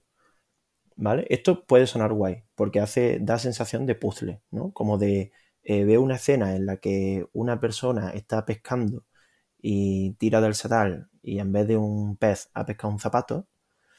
Y en la siguiente escena eh, veo como un tío intenta, o bueno, como una tía intenta ligarse a un tío y cuando por fin consigue ligárselo, resulta que el tío es un hijo de puta, ¿no? Es como, pues sí, si las pones al lado es lo mismo, una persona intentando conseguir algo, cuando lo consigue se da cuenta de que es una mierda y de que todo, todo lo que ha invertido en conseguir eso ha sido en vano, porque ahora lo que tiene es peor que no tener nada, eh, tiene basura. En, este caso, la película, pues hace eso y dice, mira, qué guay. Pero ya los paralelismos se vuelven muy pesados porque es toda la película así, ¿vale? O sea, son hora y media de este juego de puzzle, pero es que es un puzzle de cuatro piezas que ni dándole la vuelta mm, podría no saber dónde van, porque son, no es ni uno más uno, es uno. O sea, aquí no hay, no hay que hacer cuenta. la big picture lo ves desde el principio. No tiene. No, es que sepa hacia dónde va la película, es que simplemente los personajes son así, son asados. Y el hecho de que al final haya paralelismo solamente te lleva a saber lo que va a pasar un poco, un poco más adelante. Y además a todos los personajes les pasa lo mismo, todos los personajes sufren de celos, eh, todos los personajes buscan privilegios, eh, van como oliéndose el culo unos a otros, todos van hacia el mismo sitio, se crea como una rueda, pero no es divertida de ver. O sea, está guay sobre el papel, en papel mola. Esta película está guay. Yo creo que como guion igual podía haberse llevado el premio este año. Y es como una especie de juego de muñecas rusas también, ¿no? O como un puzzle, como lo quieras ver. Pero me parece que al final coge más de lo que, de lo que puede morder. Y que cubre todo mi cupo de Coming of Age de este año y solamente estamos en marzo. Y que, y que parece un puto TFG de fotografía, ¿sabes? Que aquí lo siento, pero me huele a primera película de alguien y, no puedo evitarlo. Es un tufo que me, que me, echa muy para atrás porque, hablando de privilegios, precisamente, si yo noto que viene alguien de una escuela de cine hablarme de privilegios, perdóneme que me cague en el asiento y me vaya. Porque mm, no. Ya, ya, ya. ¿Por qué no? Sí, sí, sí. No puedes venir a, a hablarme de privilegios a mi casa donde yo no he podido tener acceso, y te digo yo en concreto, ¿eh? o sea, obviamente las críticas que hago, las hago yo, no las hace el resto del mundo, ni espero que sean así. Pero yo en concreto no tengo acceso a unas cosas que tú sí has tenido, y son unos privilegios muy caros, no es cualquier cosa. Así que no me vengas con tus mierdas de te voy a hablar de los privilegios, porque me estás haciendo un cloezado en mi cara. Segunda vez que se utiliza esta expresión en, en el podcast, ¿eh? hacerse un cloezado. Y con esto te ya hilo, con esto te hilo para bien con Master, película de este año, de esta semana, se ha estrenado en Prime Video, lo podéis ver, de eh, la no famosa, porque no ha hecho otra película, directora, Mariama Diallo. Eh, increíble. Alejandro, tienes que ver esta puta película. Se te va a caer el culo mm, ¿Sí? en pieza. Muy, muy bien. Esta es Candyman. Esta película es Candyman. Lo es. O sea, Candyman no es tan Candyman como Master. Te digo un poco de qué va, ¿vale? Eh, es, es muy loca, porque además juega muchas cosas a las que juega Libertad. No tiene nada que ver en realidad. Estoy teniendo un ictus, lo siento. ¿Te imaginas? De repente estoy yendo. No. Eh, hace muchas cosas parecidas en, en concepto, obviamente no en, en- en la película en sí, porque esta no va, no, la historia no tiene nada que ver. Aquí la historia es de eh, una profesora que la convierten en fija y en máster de una universidad. Máster de la universidad, digamos, en, no llega a ser directora, pero es como el, el enlace entre los alumnos y el, y el director, ¿sabes? Como la segunda a bordo, digamos. La que lleva a todo el mundo que vive ahí en la residencia y tal. En la Universidad de Belleville, creo que se llamaba. Y, mm, y la, y- eh, es la primera máster de color que hay. Y la llegada en ese nuevo curso de una, de una chavala que también es afroamericana y que va a estudiar. Ellas dos llegan a la misma vez al instituto y a la chavala, a la, a la joven, le dicen, eh, anda, te ha tocado la habitación 302. Obviamente ahí guiñitos de, guiñito de cine, ¿no? Un poco a cubrir. La habitación 302. Sí, era esa. No, no era esa, pero eh, eh, que se resalte el número Ah, de la ya, sí, sí, sí. habitación para, ¿sabes? Como la habitación 1402, la- siempre que se resalta el número de una habitación, vuelve una vez más y retomo mi teoría de la temporada 1 de que todo el cine vuelve al resplandor de Stanley Kubrick. Pero, porque, 237 era. hmm, ¿Puede ser? Ah, sí, sí, sí, y el documental también se llama así. Sí, sí. Y, pero quiero decir, el, el hecho de que el número de habitación sea importante viene de ahí. Es que viene de- del, todo viene del resplandor de Kubrick. El cine de antes del resplandor va hacia el resplandor. Y el cine que vino después del resplandor solo sale del resplandor. El resplandor es el primer checkpoint de la historia del cine. No es que me flipe a mí esa película ni ese director, pero es así, lo siento. Eh, si, no- si fuese por mí diría que es Pequeño Guerrero, pero lo siento, no puede ser. Eh, el tema. Eh, en la habitación 302, por lo visto, vivía una tía que la acusaron de brujería y que se suicidó. Se tiró por la ventana y se mató. Y esta chavala va a vivir en esa habitación. Eh, otro dato más es que la chavala es sonámbula. Wow, wow, wow. Premisa muy interesante. Está, Está molando mucho. está muy chula porque, eh, o sea, si la ves normal, si la ves desde un punto de vista súper básico, es un montón de guiños al cine de terror, incluso al guialo. Se atreve con el guialo. Siempre he tenido ganas de decir eso haciendo una review de una película. Hoy ha sido. Se atreve a. Ahora ya, sí, ya te pueden contratar en como que como quien no se atrevería. Eh, bueno, se atreve con el guialo, hay guiño a Suspiria, a, a Suspiria en la original. Eh, hay guiño a Pesadilla en Elm Street, hay guiño a Sé lo que hiciste el último verano, hay muchísimo, muchísimo guiño a un montón de cosas. Y, y son, no son graciosos, o sea, los ves y tarda un rato en decir, ah, hostia, esto es como esto, porque se los toman en serio y los ruedan en serio y están muy interiorizado. Se toma la historia del cine de terror muy en serio. A mí eso me flipa. Me parece muy guay. Es como cuando yo hago una review seria de Manolito Gafota o de Motomami. Para mí es serio. Yo estoy hablando en serio de este tema. Para mí es importante en sí hablar, para mí, hablar de, de cine, hablar de, de todas estas cosas yo no siento que esté hablando de una película, yo siento que estoy hablando de muchas más cosas, mucho más importantes. Y creo que eso lo hace esta película mm, como Dios. O sea, se queda a gusto con todo.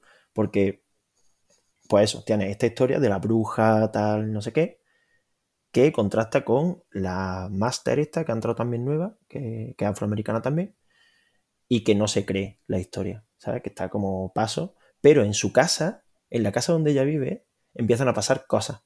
Es una casa encantada. Tienes de repente dos escenarios y dos personajes. ¿Pero da miedo o qué? Da bastante mal rollo. Eh, uh.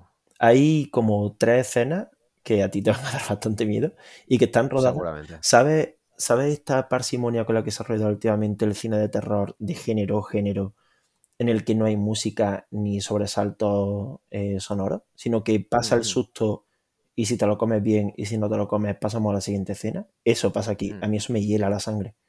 A mí eso me revienta. A mí eso me hiela porque eh, pienso que solo yo me estoy dando cuenta y no me ha- tengo como una cierta sí, sí, parálisis sí. de la que, me, que no me permite comunicarme con la persona de al mí esa lado. es la que me revienta en las pelis de, de terror. Pues eso es lo que eso lo hace como dos o tres veces esta, esta película y mola mucho. Y no sabes ni qué coño estás viendo, no sabes qué está pasando, no sabes quién es esa figura, no sé, nada. Nada, pero mola mucho.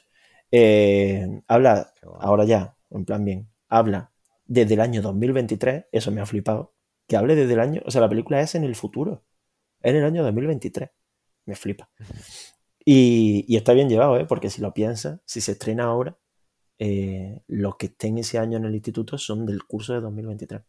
Entonces me, me parece como muy ya decir, os voy a hablar de una cosa que pasa en las universidades, ¿vale? Y, y que, y que os va a pasar cuando vayáis a, a la universidad y seáis estas personas.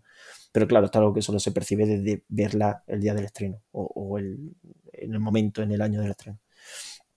Y se dedica a hablar de racismo dentro de eh, la etnia afroamericana, que es una cosa que me flipa y que hacían en Noche en Miami, que fue una peli que estuvo el año pasado de la Regina King, ¿te acuerdas?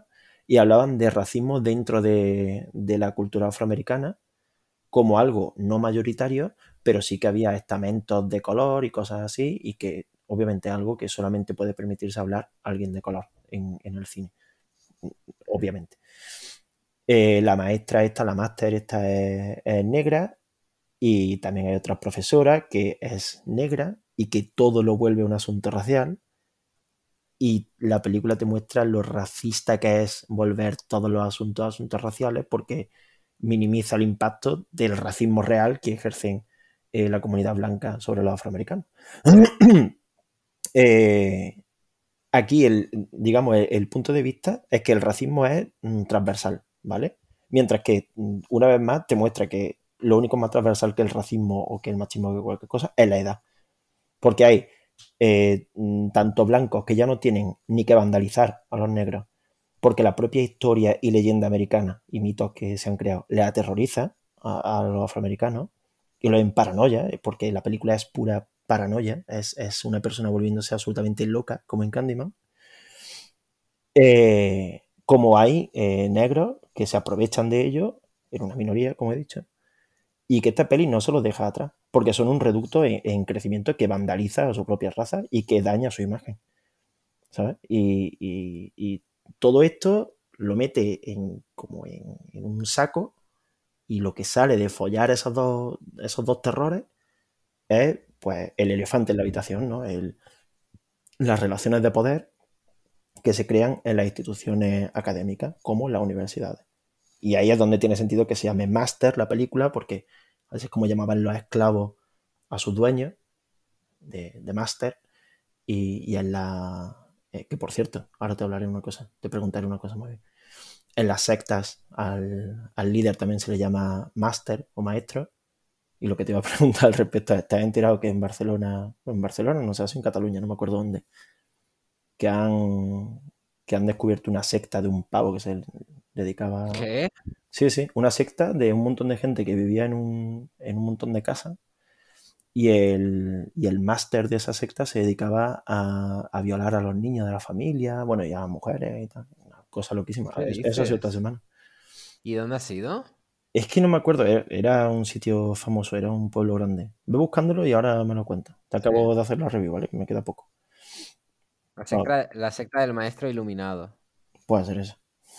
¿Por qué no? ¿Por qué no? Ser eso, pues sí, puede ser. Ahora me, ahora me cuentas qué es lo que dice. Eh, pues eso, que eh, se habla mucho de las relaciones de poder aquí y, me parece brutal porque, una vez más, es algo que solo podría mostrar en la ficción o en cualquier tipo de, disciplina o, hablando una persona racializada, en concreto un afroamericano en América. Y aquí viene una cosa que me ha explotado la cabeza, tío, porque hay un momento, es que me encanta. Hay un momento en que están hablando de, una novela en una clase. Y de repente hablan de que no saben si el protagonista, nunca se refieren al protagonista ni que sea blanco ni que sea negro, pero se da por hecho que es blanco. Y hablan de que igual todo el mundo ve blanco al protagonista, pero es negro. Y eso me sembró una semilla en el cerebro. Y pensé, ¿y si esta película está queriendo jugar a eso. Efectivamente, juegan entre guion y dirección a, invertir los roles raciales de todos, menos de los dos protagonistas estas. ¿Sabes? Tú a todos los, a todos los demás personajes los ves blancos y negros, dependiendo del actor que lo interprete, pero actúan de manera que no se corresponden con su etnia, digamos. Esto puede sonar racista a priori, pero ya te digo que no es algo que yo piense, es que la película lo hace así y no me lo estoy inventando, es así. O sea, si ves la película vas a decir, ah, pues sí, es verdad que era esto. Y me, con ese dato te explota la cabeza. Ya empiezas a ver a todos los personajes totalmente diferentes, pero de una forma que, en fin, es, es una cosa súper heavy. El guion es de estos súper detallistas en los que cogen un número y te hacen referencias súper locas dentro de la... Por ejemplo, aquí hablan mucho de lo típico, el número de 333, ¿no? Dicen que a las 3 y 33 viene la bruja a la habitación y te coge y no sé qué. Me, cago de miedo. pues, hay una escena, es una escena perfecta porque es, después de contarte esto hace ya un rato, eh, te llega la chavala, la, estudiante afroamericana, eh, perdón, es que no me acuerdo cómo se llama, eh, llega y se. Bueno, la actriz se llama Amber Gray. no, soy, soy René, se llamaba la, la actriz. Y llega y, compra una pizza para ella y para sus tres compañeras de piso. Y le dice, por cierto, han sido 19 dólares. Y le dice, y como que pasan de ella. Y al rato dice, oye, que, han sido 19 dólares, que si queréis pagarme, no sé qué. Y una le dice, sí, bueno, también tú te estás bebiendo el vino, que es mío, y creo que tocáis a, a como a 15 dólares cada una si os lo cobrase, no sé qué. Y claro, ella pues a lo mejor viene de un sitio más pobre y se queda como tal. Y, una de ellas empieza a hacer la cuenta y dice, claro, la botella te costó no sé qué, tal. Y esta conversación ya de fondo. Eh, claro, no sé qué. Ah, claro, hostia, saldría como a, a 15,33 periódicos. Y e, este tipo de cosas la hacen todo el rato, ¿sabes? Lo de utilizar el 3. Ahora dicho así parece muy obvio. Cuando pasa en la película no lo es para nada. Es muy elegante, muy sutil. Mola un montón. Y me parecen como detalles muy, muy de haber estudiado el guion una y otra y otra y otra y otra vez. Está editada como Dios, parece un tráiler, una hora cuarenta de tráiler, de este que el sonido lleva el montaje, las imágenes son rápidas, crean un ritmo que no para de, no es que no pare de, de, subir, sino que eh, hace que tú sepas que aquí va a haber un corte y te da una sensación de pieza encajando en su lugar cada vez que cortan a otra escena, pum, pum, pum, pum. Es el placer que puedes ver al ver un, un tráiler de estos que se estilan ahora mucho, en los que clavan el disparo de una metralleta con, un, redoble de batería. Esto todo el rato, pero no tan bestia, ¿sabes? Obviamente dilatado en, una película. Pero te juro que crea eso. Y eh, hay una escena, es que, es que hay dos escenas, bueno, es que no lo voy a decir, ya está. Eh, es, muy tremenda. Habla mucho de la apropiación cultural, ¿vale? Esto es lo que voy a decir. Hay una escena que es apropiación cultural one on one, que, que me flipa, porque eh, ponen una canción eh, que está cantando alguien, RB, y al rato eh, cambian esa canción y ponen Mobamba. Conoce la canción Mobamba que se hizo súper famosa entre los blanquitos de universidad porque era como, era esa y Psycho De hecho, salió incluso un meme que era un niño que decía, eh, le decía a un DJ, ¿puedes poner Mobamba o Psycho Mode? ¿Sabes? Eran como las dos. Psycho Mode del... de Travis Scott. Sí, sí. Y eran como las dos canciones, ¿sabes? Que todos los niños blanquitos escuchaban hace como un par de años. Y, la canción de antes solo se la sabe la chavala, la prota, y cuando ponen Psycho Mode, bueno, o sea, cuando ponen Mobamba, perdón, bueno, todos los chavales blancos en la fiesta se ponen a votar, no sé qué, cambian las luces, la tía se empieza a rayar muchísimo. Eso es apropiación cultural y ese es el daño que hace la apropiación cultural. Y esto es lo que está mal en el disco de Rosalía, esto es lo que hace que todas estas cosas estén mal, porque ya te digo, la apropiación cultural no es difícil, es muy sencilla. Solo hay que eliminar la cultura del arte, así de fácil. Y en esta película lo, hace muy bien, o sea, lo comprende todo y encima desde una perspectiva racial y tremenda. O sea, eh, el dilema constante sobre mm, si ser sensible al racismo es racista y cómo los blancos han adoptado esa pose deja vulnerable a los negros. ¿Cómo, ¿Cómo, estar hablando yo de esto es una mierda? Porque ¿para qué lo voy a decir yo si lo puede decir alguien eh, afroamericano? Invalida cualquier crítica prácticamente que tenga, porque la debe invalidar, porque está bien. Porque ganar es mm, matar a todos los que, los que están compitiendo contigo. Y esta película compite, como todo el cine compite entre sí, con un montón de, producciones de gente blanca. Y los deja sin excusa. Y compite contra la crítica y la deja sin excusa. Porque la crítica es eminentemente blanca. Y gana en todo. Esta película te gana a lo que quiera. Díselo. Pídele mm, jugar algo y te gana. Independientemente de, la raza y todas estas cosas, yo me he sentido identificado además, y es lo que el, último puntito ya para que me guste es que cualquier persona se puede sentir identificada, ¿vale? Con la forma de subestimar mm, y que termina por hacerte caer y hacerte fracasar en la universidad por parte de los profesores, precisamente por hacer cosas que tú sabes que están por encima de tu deber y que tú mismo reconoces que son logros, cuando nadie más lo hace dentro del profesorado, que son los que te juzgan al final. Esto pasa dentro de la película. A mí me ha pasado muchísimo.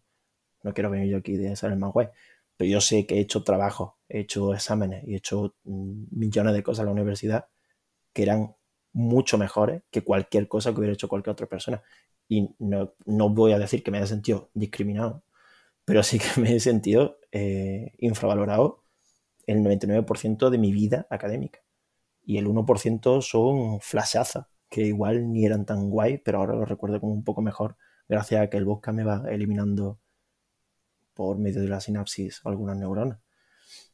Pero es una situación que crea, una vez más, una especie de esquizofrenia, de, paranoia, porque es como vivir en un mundo alienígena poblado de, seres que no reconoces y que no te reconocen, donde solo tú ves X cosas y nadie más las ve.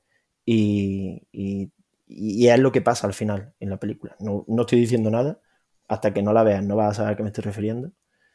Pero es así, es una película absolutamente sobre la paranoia, el terror y cómo el inmovilismo por parte de la comunidad mm, caucásica o blanca o occidental mm, no, no significa nada porque los cimientos de terror absoluto sobre lo que se crea la comunidad americana o, mundial, si me pregunta, son suficientes para hacer que una persona con aptitudes y con buena voluntad y, una persona, yo qué sé, original, auténtica, digámoslo así, voy a idealizarlo un poco, se sienta una mierda y acabe por, por cagarse encima de miedo, de terror.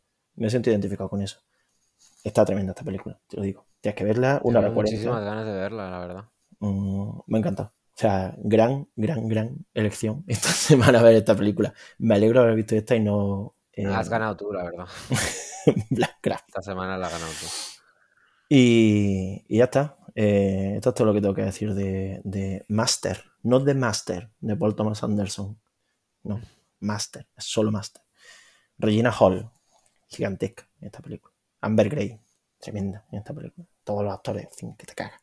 No sé cómo no, o sea, aquí es que no entiendo, no entiendo cómo mm, no se está hablando de esta película y luego Get Out llega a los Oscars, no sé qué. Esta yo creo, yo también la puedo ver, está compitiendo en Globos de Oro y en Oscar. ¿eh? Está muy bien dirigida, tío. No tiene No hay ningún momento que te suene a que está sobredirigida. ¿Quién sabe, eh? Igual, si no... Está muy bien el guion. Si no cuaja la de Nope, igual. Joder, a mí esta me llamaba menos la atención que Nope. Y. Coño, pues le va a costar a Nope llegar a esta. Porque es que esta es tan pequeña, tan perfecta. Es como, como, como no sería nunca un bebé, ¿sabes? Es pequeño y bonito. Y te identificas con él. Un bebé feo, semen a semisolidificar todavía. Y ya está. Nos queda Alcolofenia, pero antes, ¿cómo va? Genial, ya estamos en el minuto 80, ¿eh? Minuto 80, ¿cómo va el partido? 0-4. ¡Buah! 0-4. Por cierto, no lo he comentado, pero hay un, hay un de- al lado del marcador pone Stop Invasion. De, por lo de Ucrania, será. Ah, pensaba que era como. Si es algo que hacen de normal, esto de la. No sé. Yo pensaba que a lo mejor sería algo o- para conseguir doble de experiencia en el Halo o algo así, ¿no? O como ahora le ponen a lo mejor como mensaje a los propios jugadores, como para que, le- para que la familia le avise, oye, están poniendo que a lo mejor está invadiendo demasiado. Como re- Hombre, replegados. que ahora ya no tanto, pero quiero decir que el Madrid nunca ha tenido nada que hacer. Está el, el Vinicius este, que es como súper famoso, ¿no? Que ha marcado un montón de goles y no sé qué, es como el puto amo. Yo no he visto que quisiera otra cosa que quejarse, tío, en todo el partido. En fin. ¿Qué voy a decir? Se nota que no está Benzema. Yo qué sé.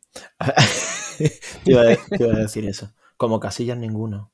Eh, Eh, pues eso, venga, que quedan nueve minutitos. Va, te lo hago rápido. Satan Tango, todo el mundo lo ha visto, ¿no? Eh, película que habla de lo que, de lo que te quiera decir eh, cada persona, ¿no? Porque ¿a quién no le ha pasado alguna vez que ha hecho una película tan larga que se difumina su propia sinopsis en, en el infinito? Es que, ves. mira, no es por ser el típico que se ríe de Satan Tango. Supongo que es muy fácil reírse de Satan Tango. Lo es. Es súper fácil. Pero es que es muy difícil no hacerlo. Parece que he dicho lo mismo, efectivamente lo he hecho. Bueno, pues Satan Tango es es exactamente igual que esto que acabo de hacer yo. Es tan fácil verla como dejar, parar en algún momento, porque es comer techo, pero sentado. O tumbado, si lo estás viendo tumbado. Es comer techo. Es comer puto techo, esta película. Siete horas de comer techo. Me la he papado toda, una detrás de otra. La he visto en dos veces, pero la he visto entera. Y, uf, joder, eh, me cuesta, de- ya sé que una crítica está por encima, o sea, está por debajo de, de la película. La película va de lo que va, está hecha y te jode. Si no te gusta, no la veas. La quitas y que te den por culo. Pero no sé a qué jugaban aquí haciendo esta película, de verdad. O sea, se supone, no lo sé, ¿eh? Se supone que va de Hungría en un periodo postcomunista no sé, y hay como un- una granja. No sé. Qué tío. O sea, es que me, me parece. La escena esa del tío yendo a mear, ¿no? Que está en su casa. Sí, es que me, me parece. Bueno, esa y y otra, si que te digo otra. ¿Qué te pareció la del gato? Pues no para tanto, yo, pens- yo pensaba que iba a ser más. Es una de las normas de beber, pero. mm, No sé. O sea, yo- es que, ya te digo, A mí, a mí me pareció extraño. Se nota que ese gato no lo pasó muy bien, por mucho que el director diga. ya no. que a no. mí, quiero decir, que, que según él lo sedaron y no sé qué. Ya el hecho de Es sedarlo. una escena muy rara y es muy incómodo de ver. Porque ver un gato en esa situación a mí me incomoda. Hmm. No me gusta. Me parece. Es que no voy a decir fuera de lugar, porque en esta película, pues supongo que entró de todo, literalmente. Pero esta- En Es, una- es- es incómodo de ver. esta película te hace desear que pase algo y cuando pasa te hace desear que no esté pasando. Ya, totalmente. Porque cuando pasa algo no es no está guay. Y sobre todo cuando hay algo que sí te puede estar medio gustando, que dices tú, pues bueno, pues vale. Te castiga con eso mismo, ¿sabes? Es como yo a mi hermana una vez, eh, para tenerla callada, yo me acuerdo que quería ponerme a ver, eh, no me acuerdo qué película era, no me acuerdo cuál era. Eh, me quería poner a ver una película en el ordenador. Y para que se callase, eh, porque era un bebé, empecé a pelarle caramelos Sugu. Y la mandaron al hospital y le tuvieron que lavar el estómago. Porque le di todos los caramelos Sugu y de una bolsa a un bebé. Entonces, casi la Me mato. encanta que les llames caramelos sugus, tío. ¿Cómo se llama? Sugus. Ya está. ¿No? Quiero decir, es como caramelo chupa chup. Cigarro porro. Es que, es que no sé. Eh, Pues sigue, sigue, un, po- un poco así, te, te castiga con, con el caramelo que, que- que habías pedido. Eh, Porque cuando sí, sí. tienes algo, te da demasiado. Te da la escena del baile 15 minutos. Joder. 15 pues, Pero es que lo peor es que cuando acaba una escena así, es peor todavía. Y ahora, pues sí, pues me dirá, bueno, eso se pretendía porque, claro, el hastío de la soledad, de no sé qué. Vale, sí, pues si es lo que pretendía, muy bien, lo ha conseguido. Pero esto no es cine, es videocreación. Y aquí también hay una diferencia. Porque si el cine fuese videocreación, lo pondrían en los museos. Pero los museos son una mierda. Así que demos gracias a que el cine no es videocreación. En cualquier caso, esto es videocreación. Esto en- aquí en Córdoba hicieron hace poco una exposición en la que salía eh, un tío, no me acuerdo cómo se llamaba, lo siento, un artista que había eh, recopilado eh, grabaciones de cámaras de diferentes lugares de Europa durante el confinamiento y las había pegado. había 10 minutos de cada lugar del mundo, de cada plaza importante de Europa del mundo. Entonces, no me acuerdo si duraba como 4 o 5 horas y se pegaba, ¿no? A lo mejor empezaba a las 8 en, en la Alexanderplatz y a las 8 y cuarto ya tocaba la Plaza Mayor de Madrid, ¿sabes? Y todo era con cámaras de seguridad. Pues esto es un poco igual. Es como, sí, eh, lo que pretendía es enseñarme que todo el mundo está solo, que esto es una mierda, que no sé qué. Vale, muy bien, lo has conseguido. Pero esto es videocreación porque literalmente no hay nada que... eh, La sensación ya la tengo. Ya has conseguido la sensación en mí. El cine, la gracia que tiene es que esas sensaciones la, precisamente las saca de ti y las consigue gracias a la síntesis, a, a hacer las cosas en el menor espacio posible. Mm. Haciendo un monstruo de 7 horas, lo único que hace es, sí, crear esa sensación y crear la sensación sobre todo, que a lo que iba, de que cuando acaba una escena de 15 minutos de baile, tú solo pienses que te quedan 6 horas. Y, y- y no puedas con tu vida y digas, joder, es que... Y se me ha hecho larga esta escena, pero es que lo que queda, es que cu- cuando se va a acabar, te deja con tus pensamientos la película. Esto es algo que para alguien de la calle es du cinema, será la hostia, pero para mí pues no. En fin, eh, dicho esto, como he dicho, es más fácil meterse con ella que, que otra cosa. También es muy fácil hablar bien de ella, porque e- e- es la cosa más sencilla del mundo. Puedes decir palabras plumbeas y, te lo compra cualquier persona. Yo he decidido hacer un juego de beber de esta película, porque creo que sin, sin alcohol es que aparte no es que ni lo aguanta. Es que no, no hay cojones. Entonces he decidido ser osado y pasarme por los cojones a Belatar y crear un drinking game de Satan Tango, una película de 7 horas, que para la gente como yo, que somos unos sacrílegos, será una mierda y con esto espero aligerar un poco la, la carga, porque al final, por una cosa o por otra, todo el mundo ha visto Satan Tango y no todo el mundo ha visto Boyhood. Las normas son, Seguro. las normas son, número uno, cuando empieza. Esto es importante, porque te queda un buen rato hasta que acabe. Así que nada mejor que prepararte. Eh, El, el primer paso para ver Satan Tango es que empieza. Y dice, joder. O sea, yo eh, cuando empezó, se me salió todo el aire de los pulmones. Me, me vacié de pensar que me quedaban siete horas ahí aguantando. Entonces, primer chupito. Pues empieza con lo de las vacas, ¿no? Entonces, eh, bueno, empieza. Y es que, claro, y, hasta, sí qué, que y acaba. hasta qué punto no, no es todo el rato. Entonces, el primer chupito es cuando empieza, ¿vale? Como un reconstituyente, lo necesita. Segundo punto, cuando muere un gato. o cuando se daña un gato, cuando se daña un animal en general, si queréis. Pero he decidido reducirlo al gato, porque además me lo pidió Alex. Tercer punto, aquí me descubro ante vosotros. No he hecho un drinking game hacia la película, he hecho un drinking game hacia la experiencia. ¿Por qué? Porque entiendo que todo el mundo va a decir, esto no es una película, es una experiencia audiovisual. Bueno, pues para ti que eres imbécil y retrasado mental, te digo que he hecho la siguiente.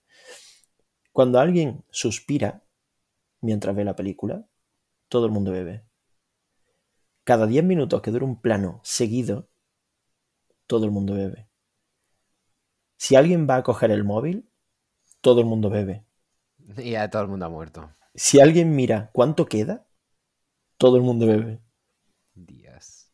Si reconoces algún elemento visual o subtextual, o incluso en tu cara, comunista húngaro, todo el mundo bebe.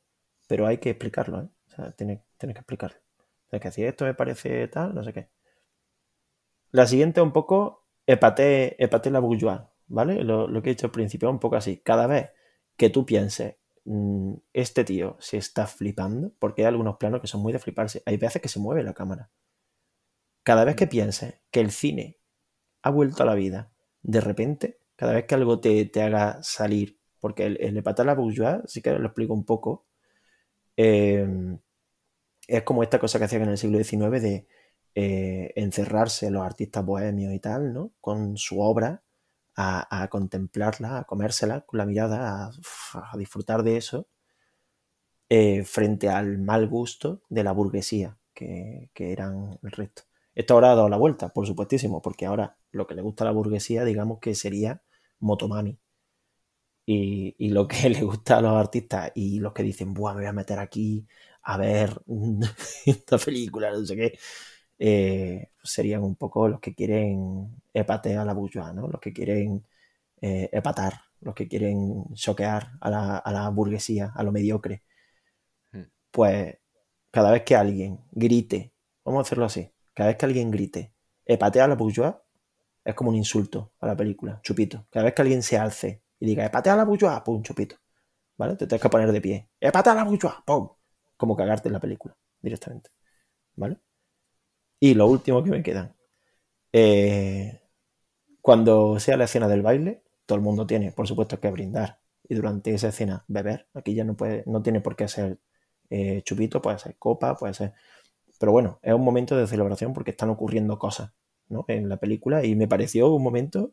Coño, es que de siete horas me acuerdo de ese momento. Como de algo que estaba ocurriendo aparte de una escena que está bien. Las composiciones dan gustito de todas las escenas en general y de todos los planos, pues tengo concreto está bastante bueno. El baile, lo reconoceréis. Aparece en algún momento. Cuando haya baile, se bebe. Y por último, termino. Lo vas a cuadrar, ¿eh? Cuando acabe. 40 segundos. Cuando acabe. Cuando acabe también. Cuando acabe, chupito. Ya no queda nadie con vida. ¿eh? Cuando acabe, chupito. Siete horas para vivir la experiencia Veratar con Satan Tango. Siempre digo Satan Tango, como el grupo de música. Satan Tango. Perdón. Y ese es. Digo Satan Tango. Satan Tango. No, pero tiene tilde al final. El Sí, pero tiene dos, de hecho, creo. Tiene tres.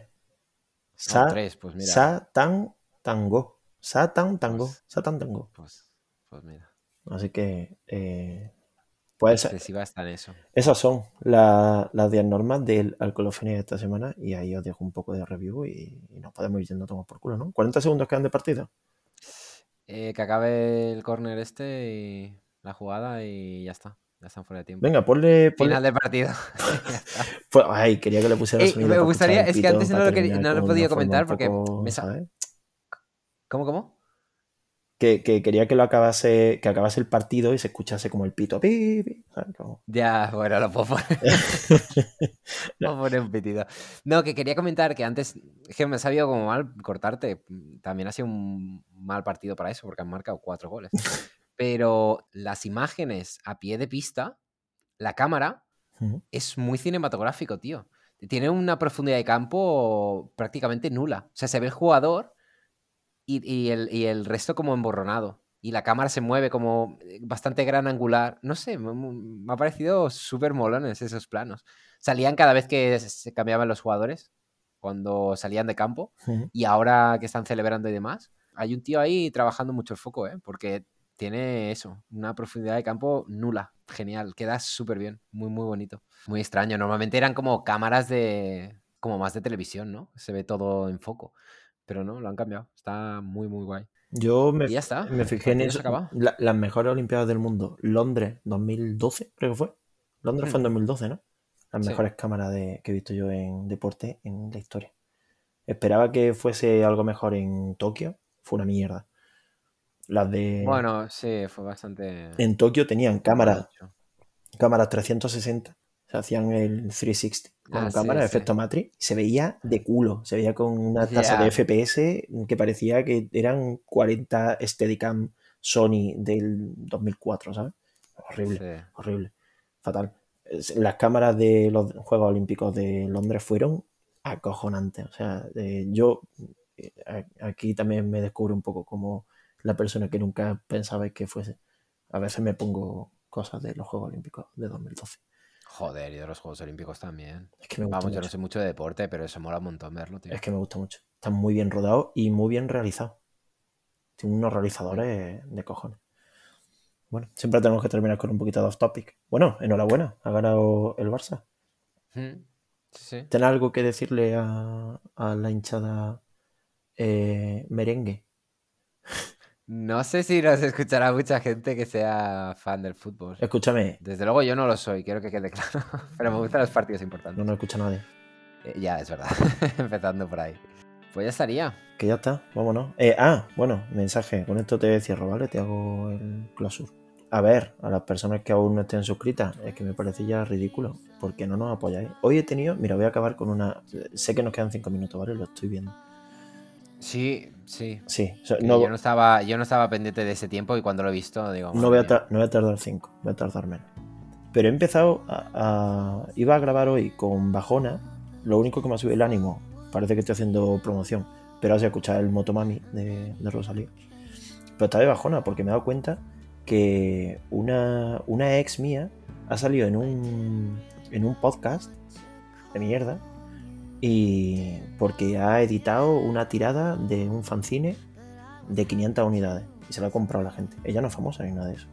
¿Por qué coño le compran 500 unidades? Quiero decir, a ver, eh, no digo que esté mal el, fanzine, no lo sé, no, lo he leído, no lo he comprado yo tampoco. Pero entiendo que esas 500 unidades tienen un- una tasa alta de apoyo al nuevo emprendedor o al nuevo artista, ¿no? ¿Por qué coño a nosotros solamente nos apoya una persona y la otra se dedica a descargarse los putos podcasts por iVoox gratis? Aprovechando... aprovechando un la ventana, aprovechando la, la ventana que le ofrecía que el sistema dejó un podcast abierto. Pagarnos ya. O sea, darnos dinero. Es que suena a lo mejor muy brusco, pero darnos dinero. Es que si no nos des dinero, nunca vamos a, a hacer las cosas mejor y nunca vamos a gustar más de lo que ya estamos gustando. Somos un poco como la edad. Nunca seremos tan jóvenes como ahora. Nosotros, bueno, un poco al contrario. Sí que podemos ser mejores. Sí que podemos ser más jóvenes. Pero necesitamos vuestro dinero y, vuestro apoyo. En realidad, con el apoyo es suficiente. Lo que pasa es que el apoyo viene con 2,99 euros al mes. Pero el apoyo es suficiente. Gracias, Daniel. Gracias a ti, en concreto. Y al resto que le den por culo. Y en especial al, al hijo puta que se ha bajado un podcast siete veces. ¿Cómo te sienta ahora tú que eras tan pro piratería? Yo soy pro piratería, pero a los colegas no. O sea, con los colegas hay que tener un código, tío. Hay que tener un poco de, de mesura. Hay que follarse por el culo al sistema, pero no a tus amigos. Porque aquí todos somos muy de izquierda, pero también todos queremos un puto iPhone 13 Pro. Mejor. Eh, Hay que tener las cosas claras. No hay que tener principios. O sea, no hay que cumplir con los principios. Hay que tenerlos. Solamente. Ya está. Corta ya. No, no quiero que me vean así. no tan niños. no me gusta cuando me, cuando me he enfadado. Cuando he bebido.